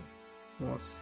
Eu não tenho, eu não tenho nenhuma favorita, assim, de verdade, assim, tipo, eu falei lá da gata, da gata dançarina, que, que tem, que tem um espírito maior do que, do que as outras, Hum? mas de resto, assim, bem, nenhuma delas realmente me cativou, assim, de verdade. Tá falando Mas da eu- Kaori? Isso, ela não, obrigado por lembrar o nome. Mas de resto, sim, todas elas meio que, a coisa do clichê, tipo, acho que é mais a Pecorine que é mais interessante ali pra mim. De resto, meio que tudo muito clichê, assim, todas as vezes. Kaori tem o sotaque dela, eu não lembro de onde é, que é, que é divertido. Na verdade não é bem um sotaque, mas ela fala umas palavras do dialeto de Okinawa, assim. Uma das frases que, que ela fala bastante do tipo, quando você entra na home, é que ela sente saudades dos pratos da terra natal dela, e ela fala, tipo, vários pratos típicos de Okinawa, assim, então. Ah, E ela luta com o Kuto Shinken, o que é muito legal. Então, eu gosto muito dela. Eu gosto que quando ela- eu tava assistindo a história dela, que chegou num momento que eu sempre, ela sempre tem aquela tirada no final da frase, que eu já sabia o que ela ia falar, então eu, eu ficava olhando assim, é agora, é agora. e aí ela falava e eu ficava feliz, era, era muito engraçado. Eu gosto mais das interações delas do que elas em si. É meio estranho isso. Mas eu sinto que os caras conseguem misturar bem os clichês delas e fazer uma coisa legal. Mas elas em si meio que são tipo. É, it's fine, assim, sabe? Não é, não, não é horrível, assim. Mas é. é- O clichê é bem forte, assim, no fim das contas, de cada uma delas, assim. Tanto pra bem, pra definir elas bem, quanto pra mal, pra tipo. Ah, eu. É a porra da. Qual que é o nome dela? Karil? A primeira gata lá que ela fica reclamando toda hora. E a Pecorine fica querendo fazer ela comer inseto. Então, tipo, essa interação é da hora. Mas ela fica reclamando sempre, tipo, ela fica. É sempre aquilo, sabe? É, As, as dinâmicas de cada clã inter- internas, assim, elas são bem legais. Sim, exatamente. Tem uma que é a, é a escola e que tem três pessoas que são péssimas professoras, elas precisam aprender a ser professoras pra salvar a escola e coisa e tal. Essa da escola é muito estranha, é muito, é muito de Japão, velho. Tipo, tá bom. Se a sua nota for a melhor do, do Japão inteiro, eu não fecho mais essa escola. ah, é literalmente grande Tishiro Nizuka. Tem a pudinzeira, É um fantasma que come pudim. A história da Grada Pudinzeiro, no começo é muito engraçado, porque, tipo, eu sou completamente o espírito caveira lá, quando, quando tem a revelação da, da vampira máxima lá. Uhum. Muito triste. O jogo parece ser bem focado na, nas meninas menores, infelizmente. Eu, eu, eu acho que o meu clã favorito é Elizabeth Park, que é só as meninas na fazenda cuidando de vaquinha. Elizabeth Park é o, é o clã mais de boa, assim. É a garota do. da vaca lá, da Elizabeth. É, que ela quer ser comediante, ela fica fazendo piadinha toda A. Lhama e a garota coelho, né? Kira não é do clã, mas ela tá lá, né? Leoparda. é a Shiori, que não tem o arco. Ah, sim. Que ela tá machucada. É, que ela, ela tem a saúde ruim, que ela é irmã da Hatsune. Eu gosto muito dessa, dessa tropa japonesa, que a pessoa é meio, é meio fraca dos pulmão e precisa ficar respirando ar fresco da fazenda. Tem, tem a, a, a Oi, que é dublada pela Aoi Yuki, coincidentemente. Que é a arqueira do, do mato, que ela, ela é super antissocial, mas ela não quer ser antissocial. Ela, ela não gosta, então, tipo, ela cria planos pra fazer amigos, só que são os planos mais assustadores do mundo, tipo. É, Ela tem o tronco, que é um amigo dela. Nossa, não vi isso, mas eu, eu gostei é um bastante da história dela. que ela fica falando com ele. Pra treinar, É. né, pô? Porque no dia que ela tiver um amigo, ela já vai saber o que fazer. Ela coloca o tronco. Ela, ela- faz uma placa de recrutamento de amigo, não tem um negócio assim? Acho que tem, acho que tem, sim. A É história muito que bom. mais me tocou. Vocês sabem que é a da Lima, que é a menina Lhama. Ela é uma lhama e ela é uma menina também. Só que as pessoas veem ela e acham que é um monstro e vão lá bater nela. E aí ela vira tanque por E isso. daí ela vira o tanque. e, e é, das histórias dela, é- é- ela é muito. Qual que é o nome daquele conto da, da menina que tipo, sempre tenta ver o lado positivo das coisas? Poliana. Poliana, exatamente. Ela é extremamente poliana. E ela é tipo. Ah, as pessoas estão. Vem bater em mim, mas. Mas tudo bem, já tô acostumado. E, bom, pelo menos ah, as pessoas. ah, eu vou. Como as pessoas vêm bater em mim, não vão bater em vocês, daí vocês ficam protegidos. Enfim, ela, ela, é- ela é bem querida e, enfim, é o sonho dela é que as pessoas ve, ah, uh, vissem ela como uma menina que ela é e não como um, um monstro lhama. E aí tem o. Tem a parte onde você fala com ela na vida real, né? E ela é uma lhama. É, é muito triste, É, é, é muito muito triste. Isso aí o anime me enganou, porque ela tem a transformação no anime. Eu tava esperando que ela fosse uma pessoa. Eu acho que no jogo não tem ela humana, mas eu sei que na versão 6 estrelas dela, que só tem no japonês, a arte dela ah, de fundo vira ela olhando pra um espelho, e no espelho tem ela a versão humana. Ah, então o jogo não me enganou 100%. Não, é- existe é isso da, da versão humana dela, mas eu não sei como é que é retratado no anime. Mas só daqui dois anos e meio. É, basicamente. Mas é tipo, eu- apesar. Eu, eu, em geral, assim, minha, minha relação com a história é positiva. Eu não sei se vou continuar jogando Precone, agora depois da, da review. Porque, cara, essas coisas de fazer daily e tudo mais, de jogo, eu tô ficando tão assim.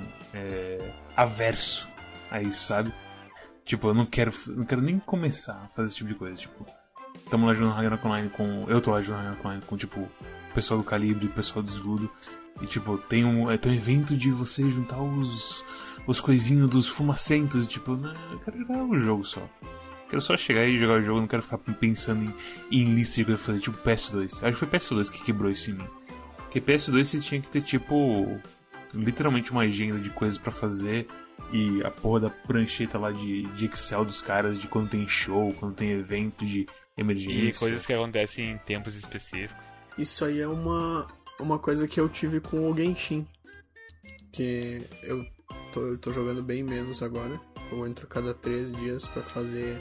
Só pra pegar moedinha pra poder summonar talvez alguma waifu algum dia. Mas, tipo, ah, tu só pode pegar esse item na quarta-feira durante o dia tal hora. Aí eu, porra, vou ter que ir lá farmar esse negócio e é muito chato ter que parar pra fazer isso. Eu acho que as diárias é mais tranquilo ainda, mas.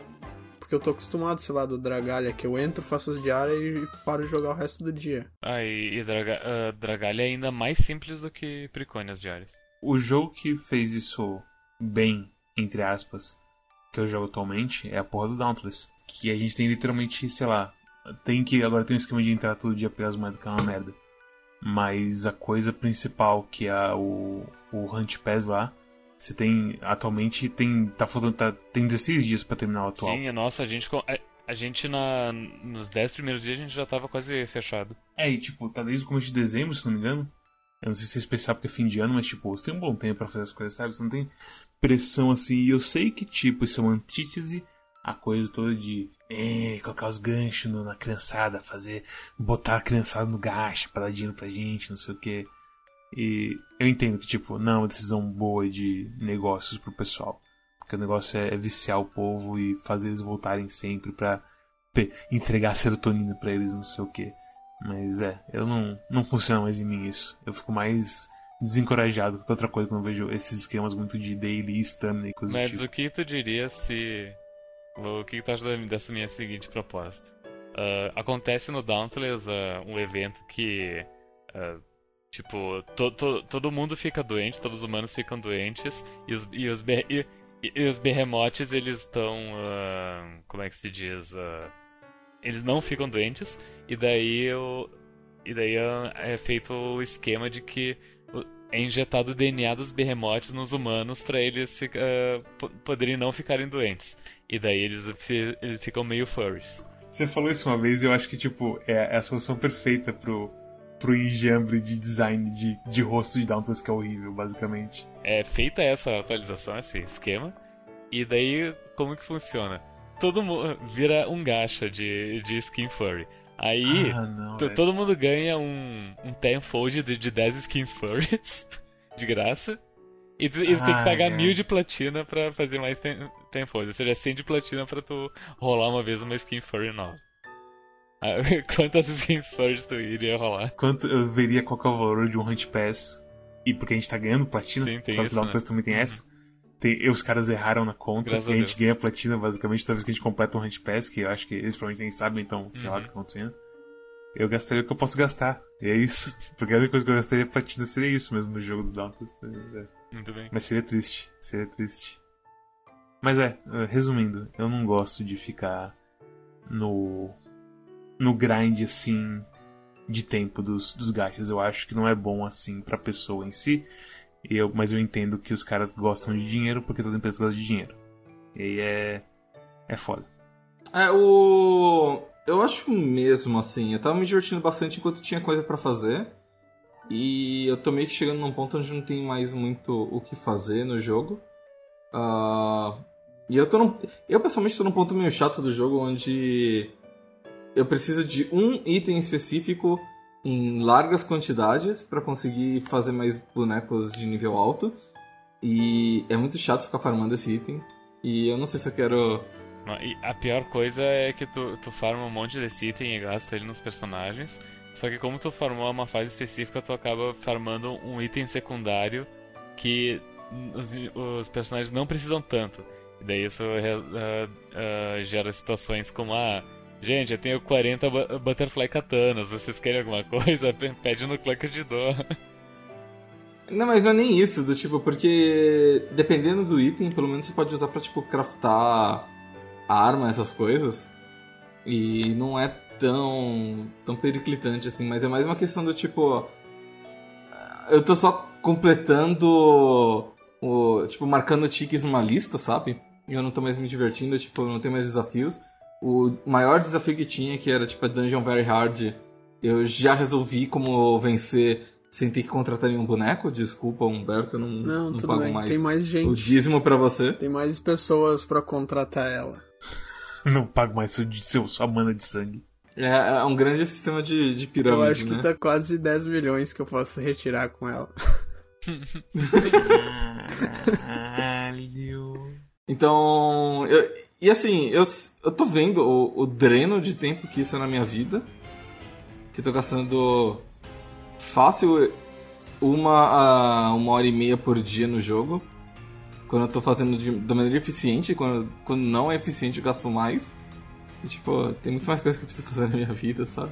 Ou, tipo, assistir, assistir anime, jogar videogame, qualquer, qualquer outra coisa que eu for fazer vai ser um tempo melhor de gastar na minha vida do que ficar grindando a mesma fase 200 vezes.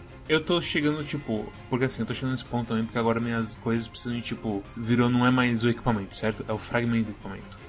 E aí você precisa de três da coisa. Isso porque eu tô atrás do, de vocês no jogo. É, no, no, no rank 7 é 20 itens dourados que precisa. E às vezes e aí é do, dois itens dourados, né? Velho, foi justamente aí que aconteceu justamente isso, era tipo, eu tô gastando skip ticket, porque eu não quero ficar vendo animação toda hora.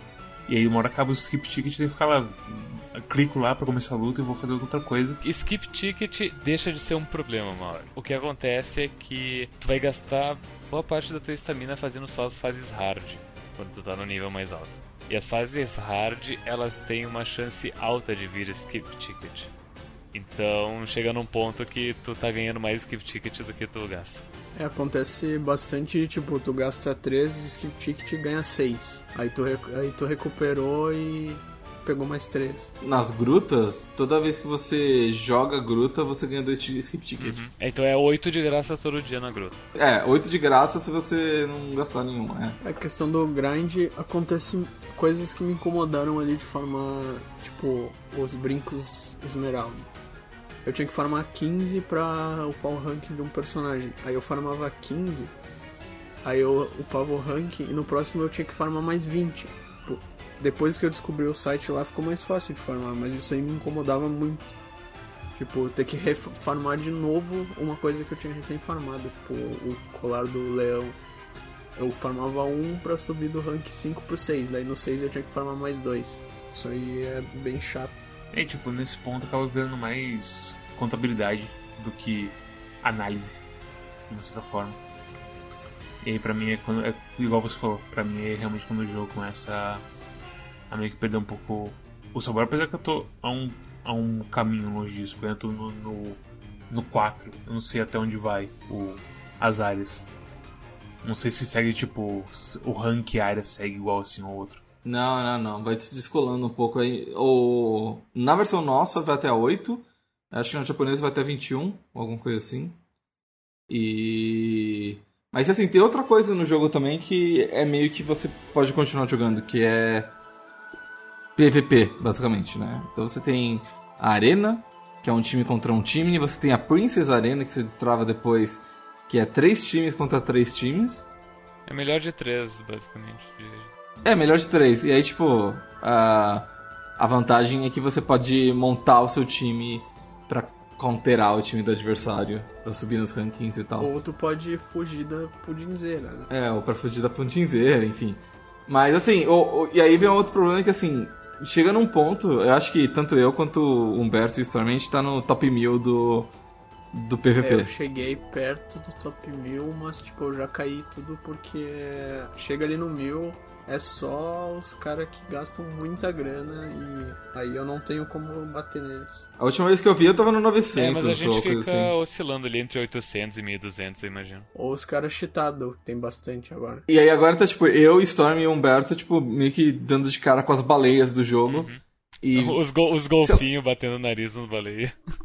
É, e desanima um pouco, sabe? PVP eu desanimei bastante, tipo, aí eu fui pesquisar o que que te vinha de update, e aí o que eu comecei a, a farmar personagem pra fazer o... a batalha de clã. É, tipo, vai, vai entrar outros conteúdos, mas tipo, no momento eu acho que eu tô com 17 ou 18 personagens de, de rank 7 que eu não tenho mais o que fazer, tipo, os outros personagens eles não são úteis pra mim no momento. Então, tô, eu jogo, faço as diárias e é isso. Tanto que eu fiz outra conta, porque eu não tinha o que fazer mais, além de jogar Destiny. É, A, review de Destiny não saiu porque a gente pegou o jogo bem no ponto que o jogo tá desmoronando. Sim, e ele tá sem desmoronando cada vez mais. Semana passada Cada vez mais? Sim. Como assim? Não tá voltando com as coisas? tava e aí já não tá mais. Semana passada Ah, que bom. a gente deveria fazer o boletim Dauntless quinzenal. Desculpa, boletim Destiny quinzenal. Semana passada a Band anunciou que em vez de da próxima season trazer armas novas, que era o que o pessoal tava incomodando pelo fato lá que eles tiraram várias armas do jogo que eram quebradas, eles vão trazer armas de dois anos atrás, tipo, atualizadas do, pro level atual. E aí o pessoal, tipo, tá, e aí? A gente paga vocês e vocês não desenvolvem o jogo? É, e aí muita gente já parou de fazer cara. conteúdo pro Destiny. O, o que eu mais. O que eu mais. A, a história que eu gosto sempre de contar que a gente fala de Destiny é que eu fiquei zoando o tempo de haha, os planetas vão sumir, pessoal. E aí eu ligo assim Destiny logo depois do update e aí o Zavala falando muito sério. Os planetas sumiram. O, o evento daquela season que os planetas iam sumir, tipo, durou duas horas que a gente entrou na. desceu na torre, aí eles liberaram pra gente descer na cidade. E aí, tipo, veio uma luz, brilha, e aí dá, aparece um, um GIF assim dos planetas sumindo e acabou. oh, não. Duas É, é horas de- esperando, tipo, erro de conexão, eu não consegui entrar. Aquele meme do. ah, como é que é o nome? My final message change the world. É tipo, vem uma luz, dá uma brincadeira. explosão e aparece um GIF assim do- dos planetas desaparecendo. Tipo, acabou. Tudo que a gente fez na season tentando salvar os planetas não, não funcionou. É aquela coisa. Se pá, faltou uma coleirinha aí de alguém estilo Microsoft mesmo. É que a Activ- Activision é coleirinha muito, muito puxada. Já né? que foi puxado o Destiny, o PVP do. do Princess Connect me lembra muito o PVP de Destiny. Que é por causa que tu pega o. No caso do Destiny pegava. Na época pegava uma arma e é aquela ali que vai te fazer ganhar uma partida. E tipo, o Precone é a mesma coisa. Tem personagens. O time ali que tava em primeiro tinha uma, uma pudinzeira, uma Kuka pra cobrir os dois tipos de defesa, uma Hatsune algum outro, algum outro boneco e, tipo, batia em todo mundo, sabe? Não tem é, resposta, não tinha basicamente. muita resposta. O primeiro lugar lá, que é uma baleia gigante, é, é só isso, tá ligado? O mesmo time, não tem como bater nele. A menos que tu faça um espelho ali. E aí você olha, tipo, os, os 50 primeiros times e 41 deles, 42, tem a pudinzeira. É, é muito ridículo. É, Eu vou te falar o seguinte, eu peguei a pudinzeira, coloquei ela na minha frontline e. Porra, velho. É. É, ela, ela, ela para, ela nega um, um ou dois hits, basicamente. Ela transforma o inimigo em pudim, dá um dano absurdo e se cura nesse dano ainda. E ela cima. ainda tem uma Uhum. habilidade que não é o, o, o Burst, o Ultimate, que também se cura, então ela tem duas curas. Eu não sei o time do, de uma das habilidades dela que, tipo, eu carreguei o, o ultimate ali da, da Shiori. Exatamente nessa hora ela vira fantasma e nega todo o dano. Uhum. É muito difícil dar counter nela. Aí sabe, sabe o que, o, o povo do PvP faz, Mads? Elas botam tipo uma marra no final pra você errar o, o, o ataque ainda por cima. Sim. Então, tipo, Uhum. você já não dá dano nela quando ela é fantasma, aí quando ela volta do fantasma você tá com, com o blind, então você erra todos os seus ataques, aí ela se cura, se recupera, come você como pudim. E aí ela tá lá inteira enquanto tá todo mundo, tipo, soltando flecha crítica na tua cabeça e pau no É, teu o cu. que assim. acontece Que muito é tanque, que, mano. tipo, Pudinzeira, Amarro, aí tem a Hatsune que fica atacando quem dá mais dano, e o Matamaki pra matar teus magos. Aí fica. Se eu tentar bater no tanque, eh, ela vai negar todo o meu dano. Se eu tentar bater em quem tiver atrás, a. Tipo, eu tô cego, então eu não vou conseguir bater. Aí tu tenta botar um mago, vai ter algo. Tipo, bota uma cuca que nega todo dano de mago, sabe? É. Não tem como counterar um- algumas coisas ali. O que a gente espera é que com, no futuro, com mais bonecos sendo lançado, aumentem as estratégias. Mas aí é, eu temo que acaba caindo naquela. Naquele meu temor que eu divido sempre, que quanto mais. Eu sinto que em, em videogames, em sistemas, quanto mais possibilidades, mais ah, variáveis existem, maiores as chances de ter uma combinação que é extremamente overpower comparado ao resto. Mas é, é aquela coisa, é a maldição de, de Diablo barra benção de Diablo.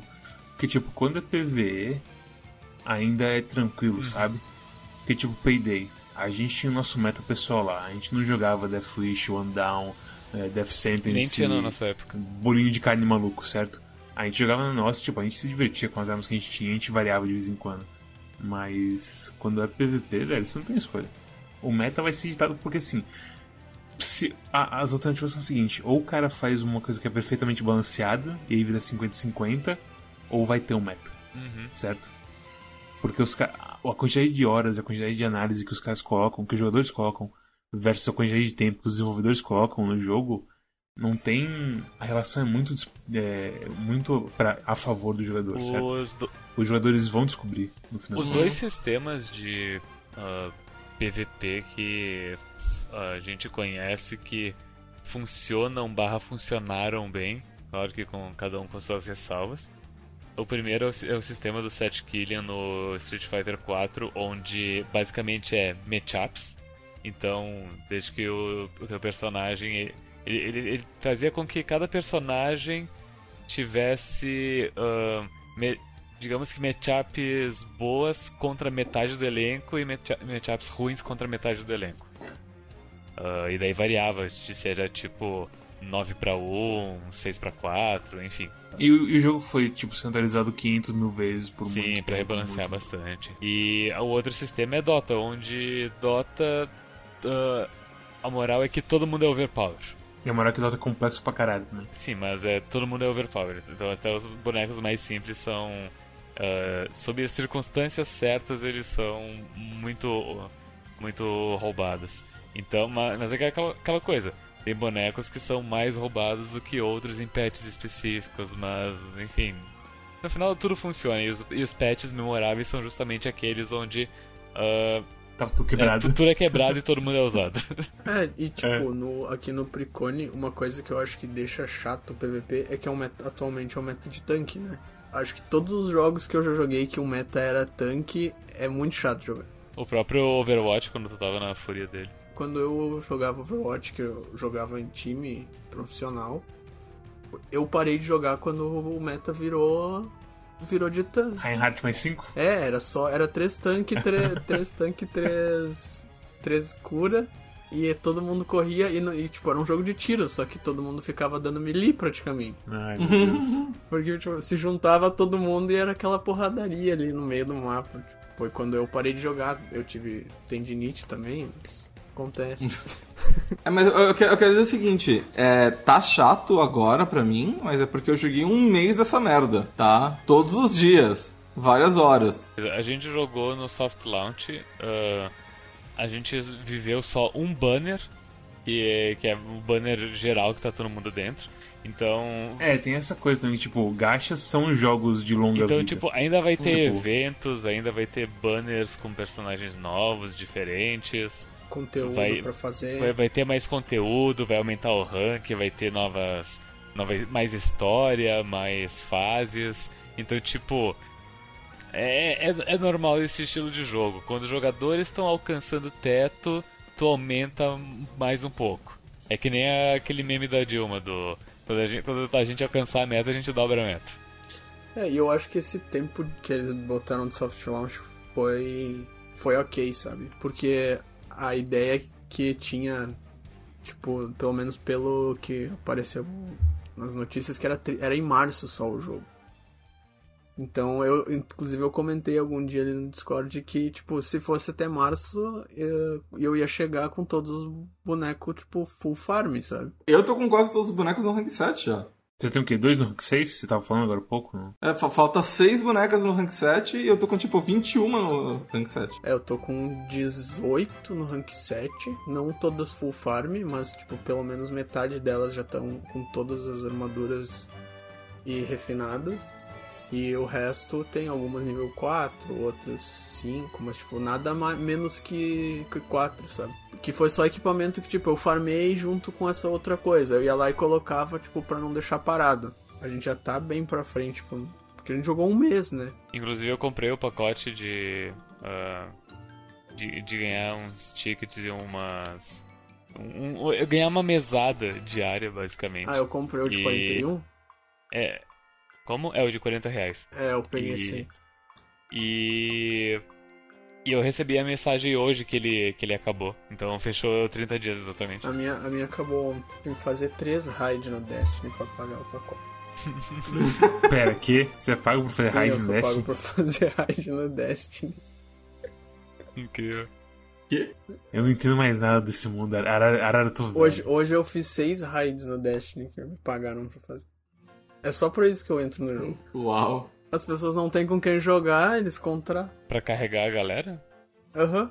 Ou, tipo, o cara não tem com quem jogar, ou não sabe fazer a raid, não... Tipo, tem um monte de gente que, que, que ensina de graça, mas, tipo... Eles pagam, então eu não vou ensinar de graça. Mas tá mais que certo. Eu já ensinei de graça, só me trouxe tristeza. Já- Se tem gente pagando, Incrível. Tá Aque- Velho, a rede é um negócio muito nos últimos maluco. três meses eu tô pagando as contas só jogando Destiny. Eu sinto muito, velho. Meu Foda. Deus do céu. Que bom, que bom que tá funcionando pra E você. o foda é que às vezes tem que acordar, tipo, quatro Foda. da manhã, ó, tem raid pra fazer. Opa, bom dia. Bom dia, meu nome é Roberto, prazer. Vamos fazer aqui. Ah, mas tipo, Roberto, Roberto vestido terno fazer rede. tô sendo pago pra jogar videogames. É isso que realmente é bom. Ai, ai. É isso, vamos, vamos fechar então? Ou tem alguma coisa pra fazer? Pô, apesar da- das críticas que eu fiz, tanto ao personagem quanto ao gameplay, eu gostei do, do tempo que eu, que eu gastei com, com, com Connect, Princess Connect Redive. Quase foi Connect Princess. É, assim, e tipo, eu fiquei realmente um ponto assim, eu pensei, ah, eu vou dormir agora. E aí passa uma hora, tipo, mas estamina tem que gastar. E eu tô gostando de ver as historinhas e tudo mais. Levem a- as críticas com. As críticas são mais pelo formato de gacha, que é foda, é foda. Bem, vamos às recomendações. Storm, qual a sua nota e pra quem que você recomenda Princess Connect Redive, um jogo distribuído pela Crunchyroll Games? Eu dou nota 9 para Princess Connect Redive. Eu achei ele é bem bom. O jogo ele é ele é simples, mas ele envolve muito pensamento. Ele me estressou um pouco, mas mas eu, eu superei isso e estamos aqui para contar a história.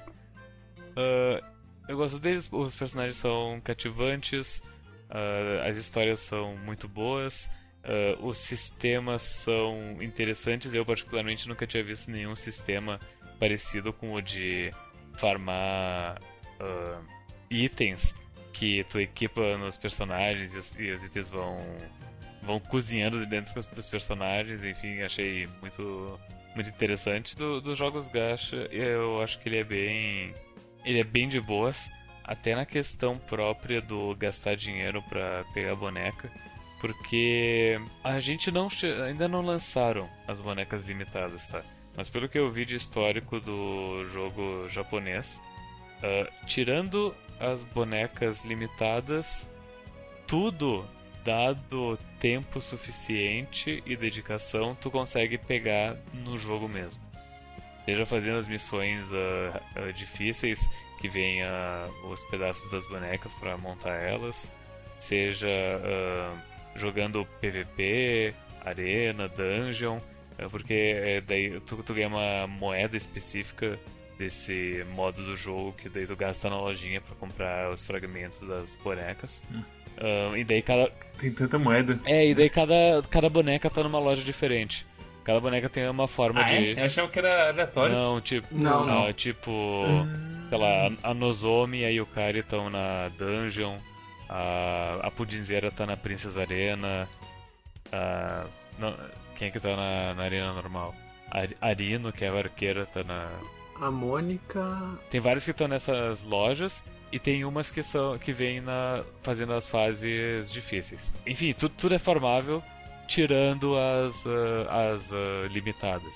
E é, aqui ainda não tem no jogo, mas aí tu é obrigado a, a, a usar o gacha mesmo. Caso tu queira elas, né? Mas tu, enfim, tu, tu, tu, é aquela coisa. Tu consegue se virar com os bonecos que tu tem para montar um time para passar dos dos conteúdos que jogam na tua frente.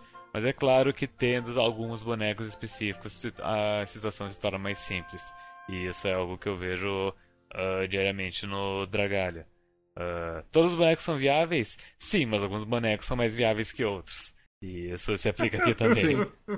Ah, eu quebrei minhas pernas no Dragalha. O meta atual do Dragalha é Karina, né? Basicamente.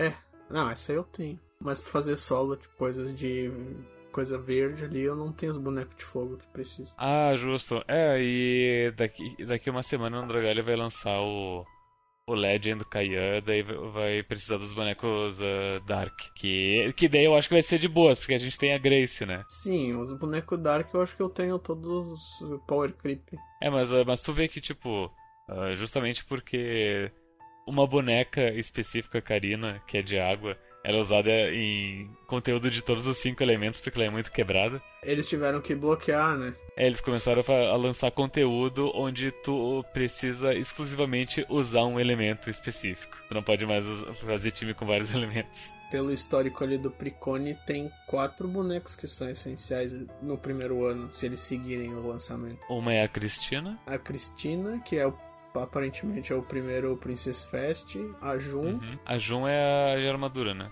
É, a que fica de armadura. A Kiara Summer, acho que é. E a Yui de Ano Novo. Ou de Natal, uma coisa assim. Putz, vocês vão fazer essa coisa de tipo, o bicho de. De verão é, um, é outro bicho, você tem que farmar ele sim, de novo? Sim. sim é. E, e, e, tem uma opção. Ah, eu me lembrei de uma outra coisa que eu queria dizer, mas tem uma opção na, nas, uh, enfim, nas configurações do jogo, que é uh, pra uh, permitir ou não que tu tenha dois bonecos iguais na tua, na tua festa.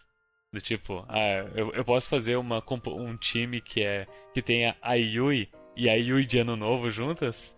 E daí se tu achar que isso, que isso não é legal, tu pode mexer nas configurações pro jogo não te permitir fazer isso. Vixe, imagina se for meta botar 50 Esses bonecos diferentes é meio padrão de gacha, né? É, tipo, no, no, o Dragalho ele, ele, simplesmente não deixa ter dois uh, bonecos iguais. Mas uh, nesse jogo ele permite. Só ele dá a opção por dentro caso tu não queira. E outra, outra opção muito interessante que eu achei é que o jogo ele permite que tu uh, coloque uma trava para te impedir de gastar mais do que mil dólares no mês. Tu, tu não consegue configurar o valor, é isso, é mil dólares no mês. então, a, a, eu aprendi que o valor socialmente aceito de gastar num gacha por mês é mil dólares. Oh, não, socialmente o caralho. socialmente, que sociedade que é? É, tá é, exatamente, é exatamente o valor do auxílio emergencial nos Estados Unidos. É, pois é. Pensa quantas esposinhas dá pra pegar. É. Ai, não. Mas muito bem, a nota 9 então? Sim, nota 9. Humberto, qual que é a sua nota e a sua recomendação para quem quer jogar Princess Connect? Minha nota é 9 também. Eu recomendo para quem gosta de gachas com muitas waifus. Com certeza essa pessoa vai encontrar uma wife. Ou várias delas.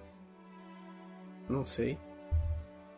Ele é um gacha bastante honesto com a a proposta, tipo, eu só acho que Dragalha talvez seja permita mais coisas, tipo, pegar mais bonecos em si.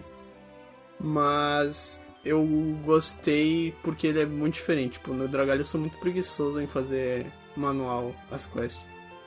E como aqui eu só preciso clicar um botão, pra mim é perfeito. Então, pessoas preguiçosas, joguem esse gacha. O... Eu, te- eu tenho um presente pra ti. Eu descobri que existem insert songs de Princess Connect e tem uma insert song cantada pela Nozomi. Ó, Eu vou, vou colocar aqui no sacolão da voz. É, Kimi no Ega Ogami Taikara, porque eu quero ver o seu sorriso. vou escutar a Não, semana porque inteira. É uma idol, idols cantam. A idols precisam ser boas em tudo, cara. É. E tem, tem, tipo, tem, parece que tem uma música insert song pra cada. Pra cada guilda também, ou alguma coisa assim. Ah, olha Que aí, é bem ó. legal. Pessoas que gostam desse tipo de coisa também podem jogar esse gacha. Essa, esse ataque multimídia que os japoneses fazem em gacha, eu acho muito doido assim. É uma coisa que eu percebi nos últimos gachas que eu joguei, tipo, eles investem bastante, tipo, em dubladores e musiquinhas, muito, tipo, coisas bem feitas, que, tipo, são secundárias ao jogo.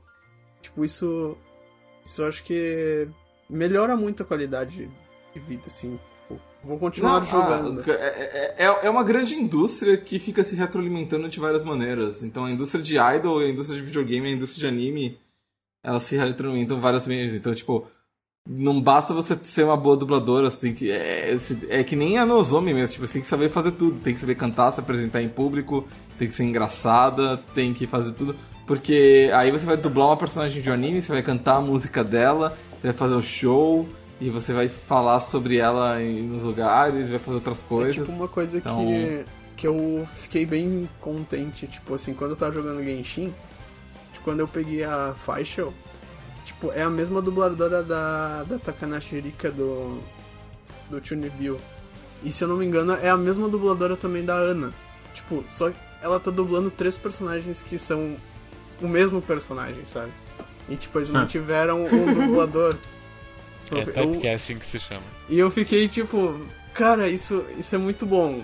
Tipo, eu, eu como jogador, eu fico, fico feliz de ver essas coisas. Tipo, por mais que são jogos de empresas diferentes às vezes, tipo, ou é o de um anime, um negócio assim, tipo, eu consegui perceber, tipo, é, é um, essa, esse detalhe, sabe? Tem, tem um negócio que eu vejo. Não é exclusivo do Japão. Eu acho que tem outros caras que fazem. Eu acho que dá- talvez David Lynch faça isso. Que é tipo. O personagem é um ator digital. Se é que você me entende. Não. E tipo, o personagem ele volta de várias maneiras em, com o mesmo ator e com a mesma, os mesmos trejeitos e coisas, apesar de ser um personagem diferente.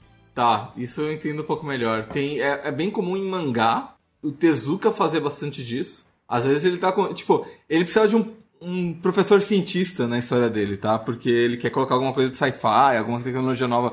Ele não ia. Tipo, é, ele era um cara que ele, ele prezava muito a produtividade. Ele escrevia vários mangás ao mesmo tempo. Tezuka, ele e publicava quase tudo. mangás mesmo, pra quem não conhece. Ele fez Astro Boy, por exemplo. Ele, ele, fe- ele fez o. É, o Kimbo Leo Branco, que deu origem ao, ao Rei Leão. Enfim, né? Fez várias coisas grandes. Blackjack, Doutor. E é tipo. Mas ele. não era tão comum ter, tipo, mangás longos como hoje em dia. Era bem comum que, tipo, as pessoas, os mangakas, principalmente os mais populares, eles escrevessem várias histórias ao mesmo tempo, às vezes pra múltiplas revistas ao mesmo tempo, né? E às vezes ele precisava assim, putz, eu preciso colocar um professor aqui nessa história. Por que, que ele vai criar um personagem novo só pra, tipo, meia dúzia de capítulos pra ensinar um conceito e vai sumir depois? Então, ele reutilizava o mesmo personagem. Não necessariamente no mesmo universo, mas era, tipo, o mesmo ator interpretando o mesmo papel, sabe? E outro que faz bastante disso é o Hiro Mashima de Fairy Tail, que se você ler outras histórias que ele escreveu depois de Fairy Tail, tem bonecas que são idênticos aos bonecos de Fairy Tail, mas não são eles. São tipo os mesmos atores, entre aspas, interpretando os mesmos papéis em histórias diferentes com nomes diferentes e tal.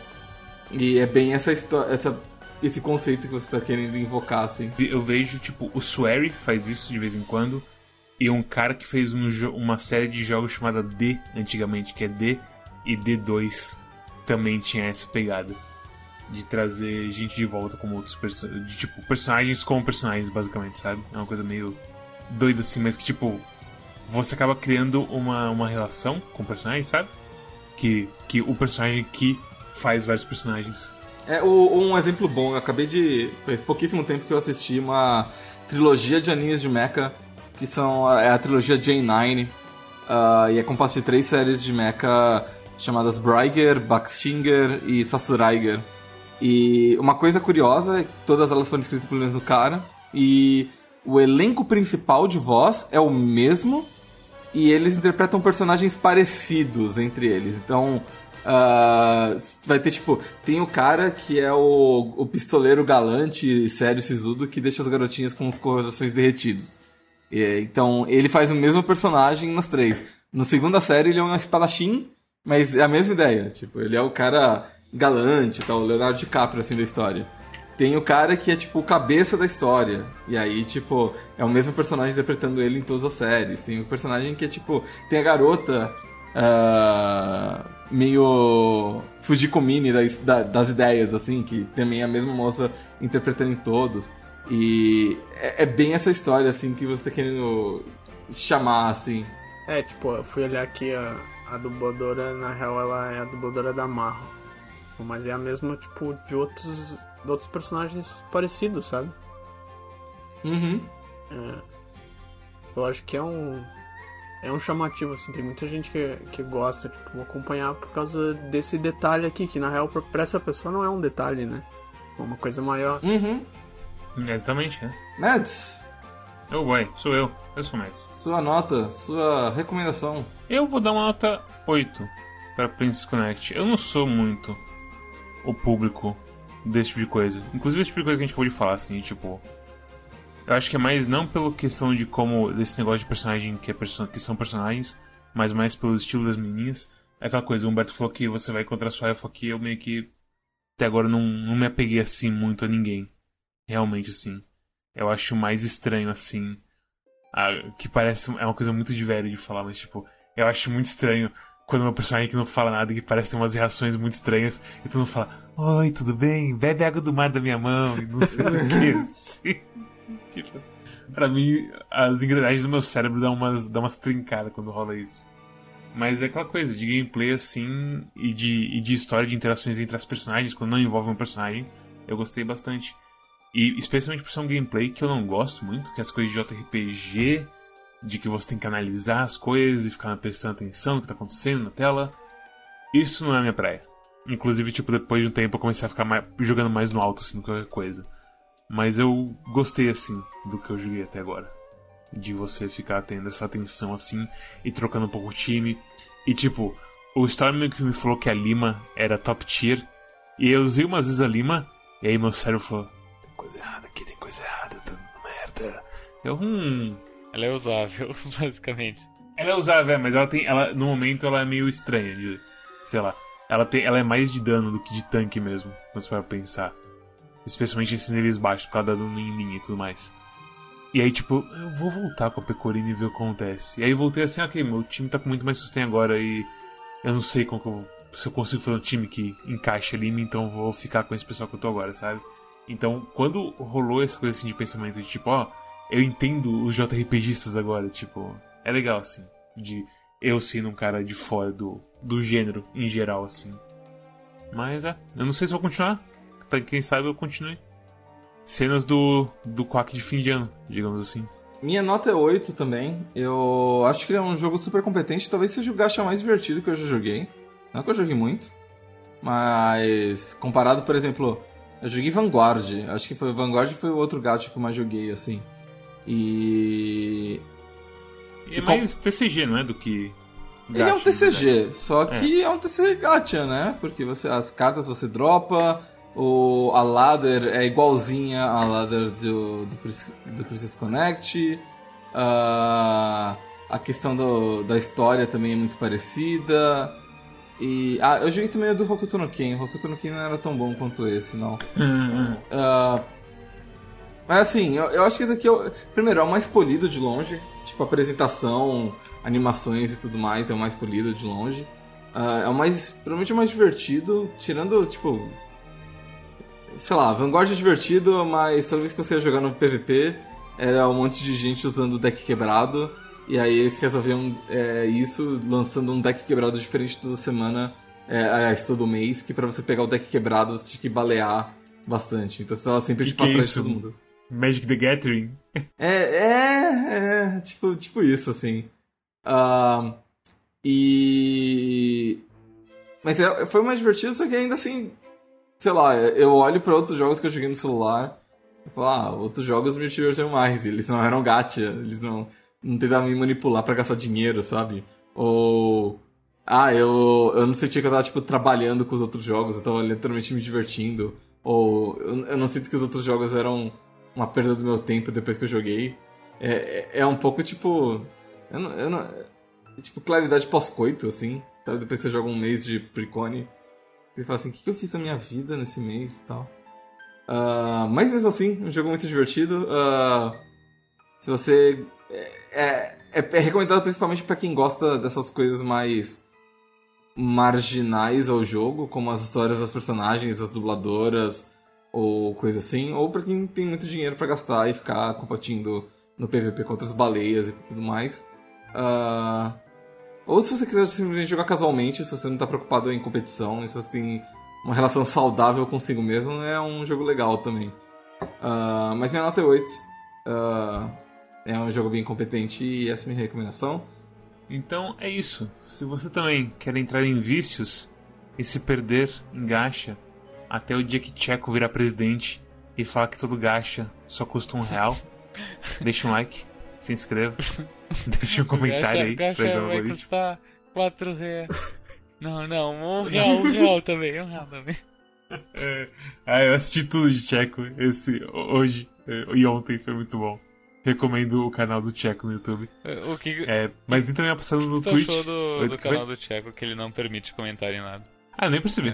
Eu não tinha visto que não, Eu não sou uma pessoa comentar. que lê comentários do YouTube, daí eu fiquei meio triste. Entendo. Triste. É, it's fine. Mas é, dá uma passada também no Twitch do Quack, que todo sábado a gente tá lá. De vez em quando outros dias, de vez em quando outras horas, mas a gente sempre tá lá. Também passa no nosso Twitter, quando a gente avisa quando tem coisa nossa, e dos outros nossos canais. dos- Que a gente avisa quando tem coisa nossa e dos nossos canais parceiros, como Calibre Ordal, Desludo e Four Corners Wrestling Podcast. E também tem nosso Discord, que é da onde o Humberto vem. Da Oi. Humberto. Eu sou do Discord. Então você quer, você quer fazer algum jabá, Humberto? Eu... Você quer fazer o jabá de Destiny 2? É, Acho que seria interessante. Se, se você gosta de sofrer ou precisa ganhar dinheiro, joga Destiny 2. Mas tem que jogar mais de 3 mil horas primeiro. Você, você quer fazer o, o seu jabá de, de raideiro? Quanto que você cobra do pessoal Ó, aí? quem quiser fazer a raid é só falar comigo lá no Discord do Quack. É 1B, minha tag. Você, você basicamente mandou um preço na, na inbox, é isso? Pode ser, aí Ah, fica é. pra vocês descobrirem. Perfeito. E também tem os curadores do Steam, que é onde você vê diretamente com o seu Steam e muito rapidinho se o Quack recomenda ou não o jogo, com um thumbs up, um thumbs down ou um seguido de um testículo falando o que eu achei do jogo, porque eu sou o cara que escreve a maioria das, das curadorias. Eu, te- eu tento colocar a visão de todo mundo em 140 caracteres, que é bem difícil, pra ser bem sincero assim. E também tem o nosso, pod- tem o nosso feed, RSS, que você pode escutar a gente em formato de áudio no Spotify, no. Eu quase falei Deezer, mas o Deezer na verdade é justamente que não tem. Mas em muito podcast player, menos o Deezer, no momento. E o jogo pra essa semana vai ser Monster Boy and the Cursed World. É isso mesmo? Deixa eu confirmar se é isso. É, não. isso, isso. Curse and Kingdom. Cursed Kingdom. É, desculpa. É Monster Boy and the Cursed Kingdom. Exatamente. Então o jogo pra semana é Monster Boy and the Cursed Kingdom, que é a escolha do nosso amigo Samuel Hinks, que estará aí novamente. Esse jogo ele é, ele é mais um da série ou ele é. Tem. No jogo tem uma igreja que tem o cara do Pois é, Wonder eu Boy. ia dizer, a, a igreja tem tipo vitrais de, dos protagonistas antigos, né? Esse seria o quinto jogo então. É, esse seria o quinto jogo da série. Então, é, eu acho que é totalmente novo. Então, é. A gente já fez review do Wonder Boy no Quack, eu não tava na review, mas eu também joguei. E eu achei antigo demais. mas Monster Boy, a promessa é de novo jogo. Tu, tu diria que o Checo iria gostar do, do, do Monster Boy? Eu não vou O jogar. tutorial de como achar o Checo no Nikkei é um vídeo incrível. Todos vocês deveriam ir no canal do Checo e ver como encontrar o Checo no Nikkei. É só isso que eu digo. Eu vou assistir vocês jogar porque tem outros jogos que ocupam o meu tempo.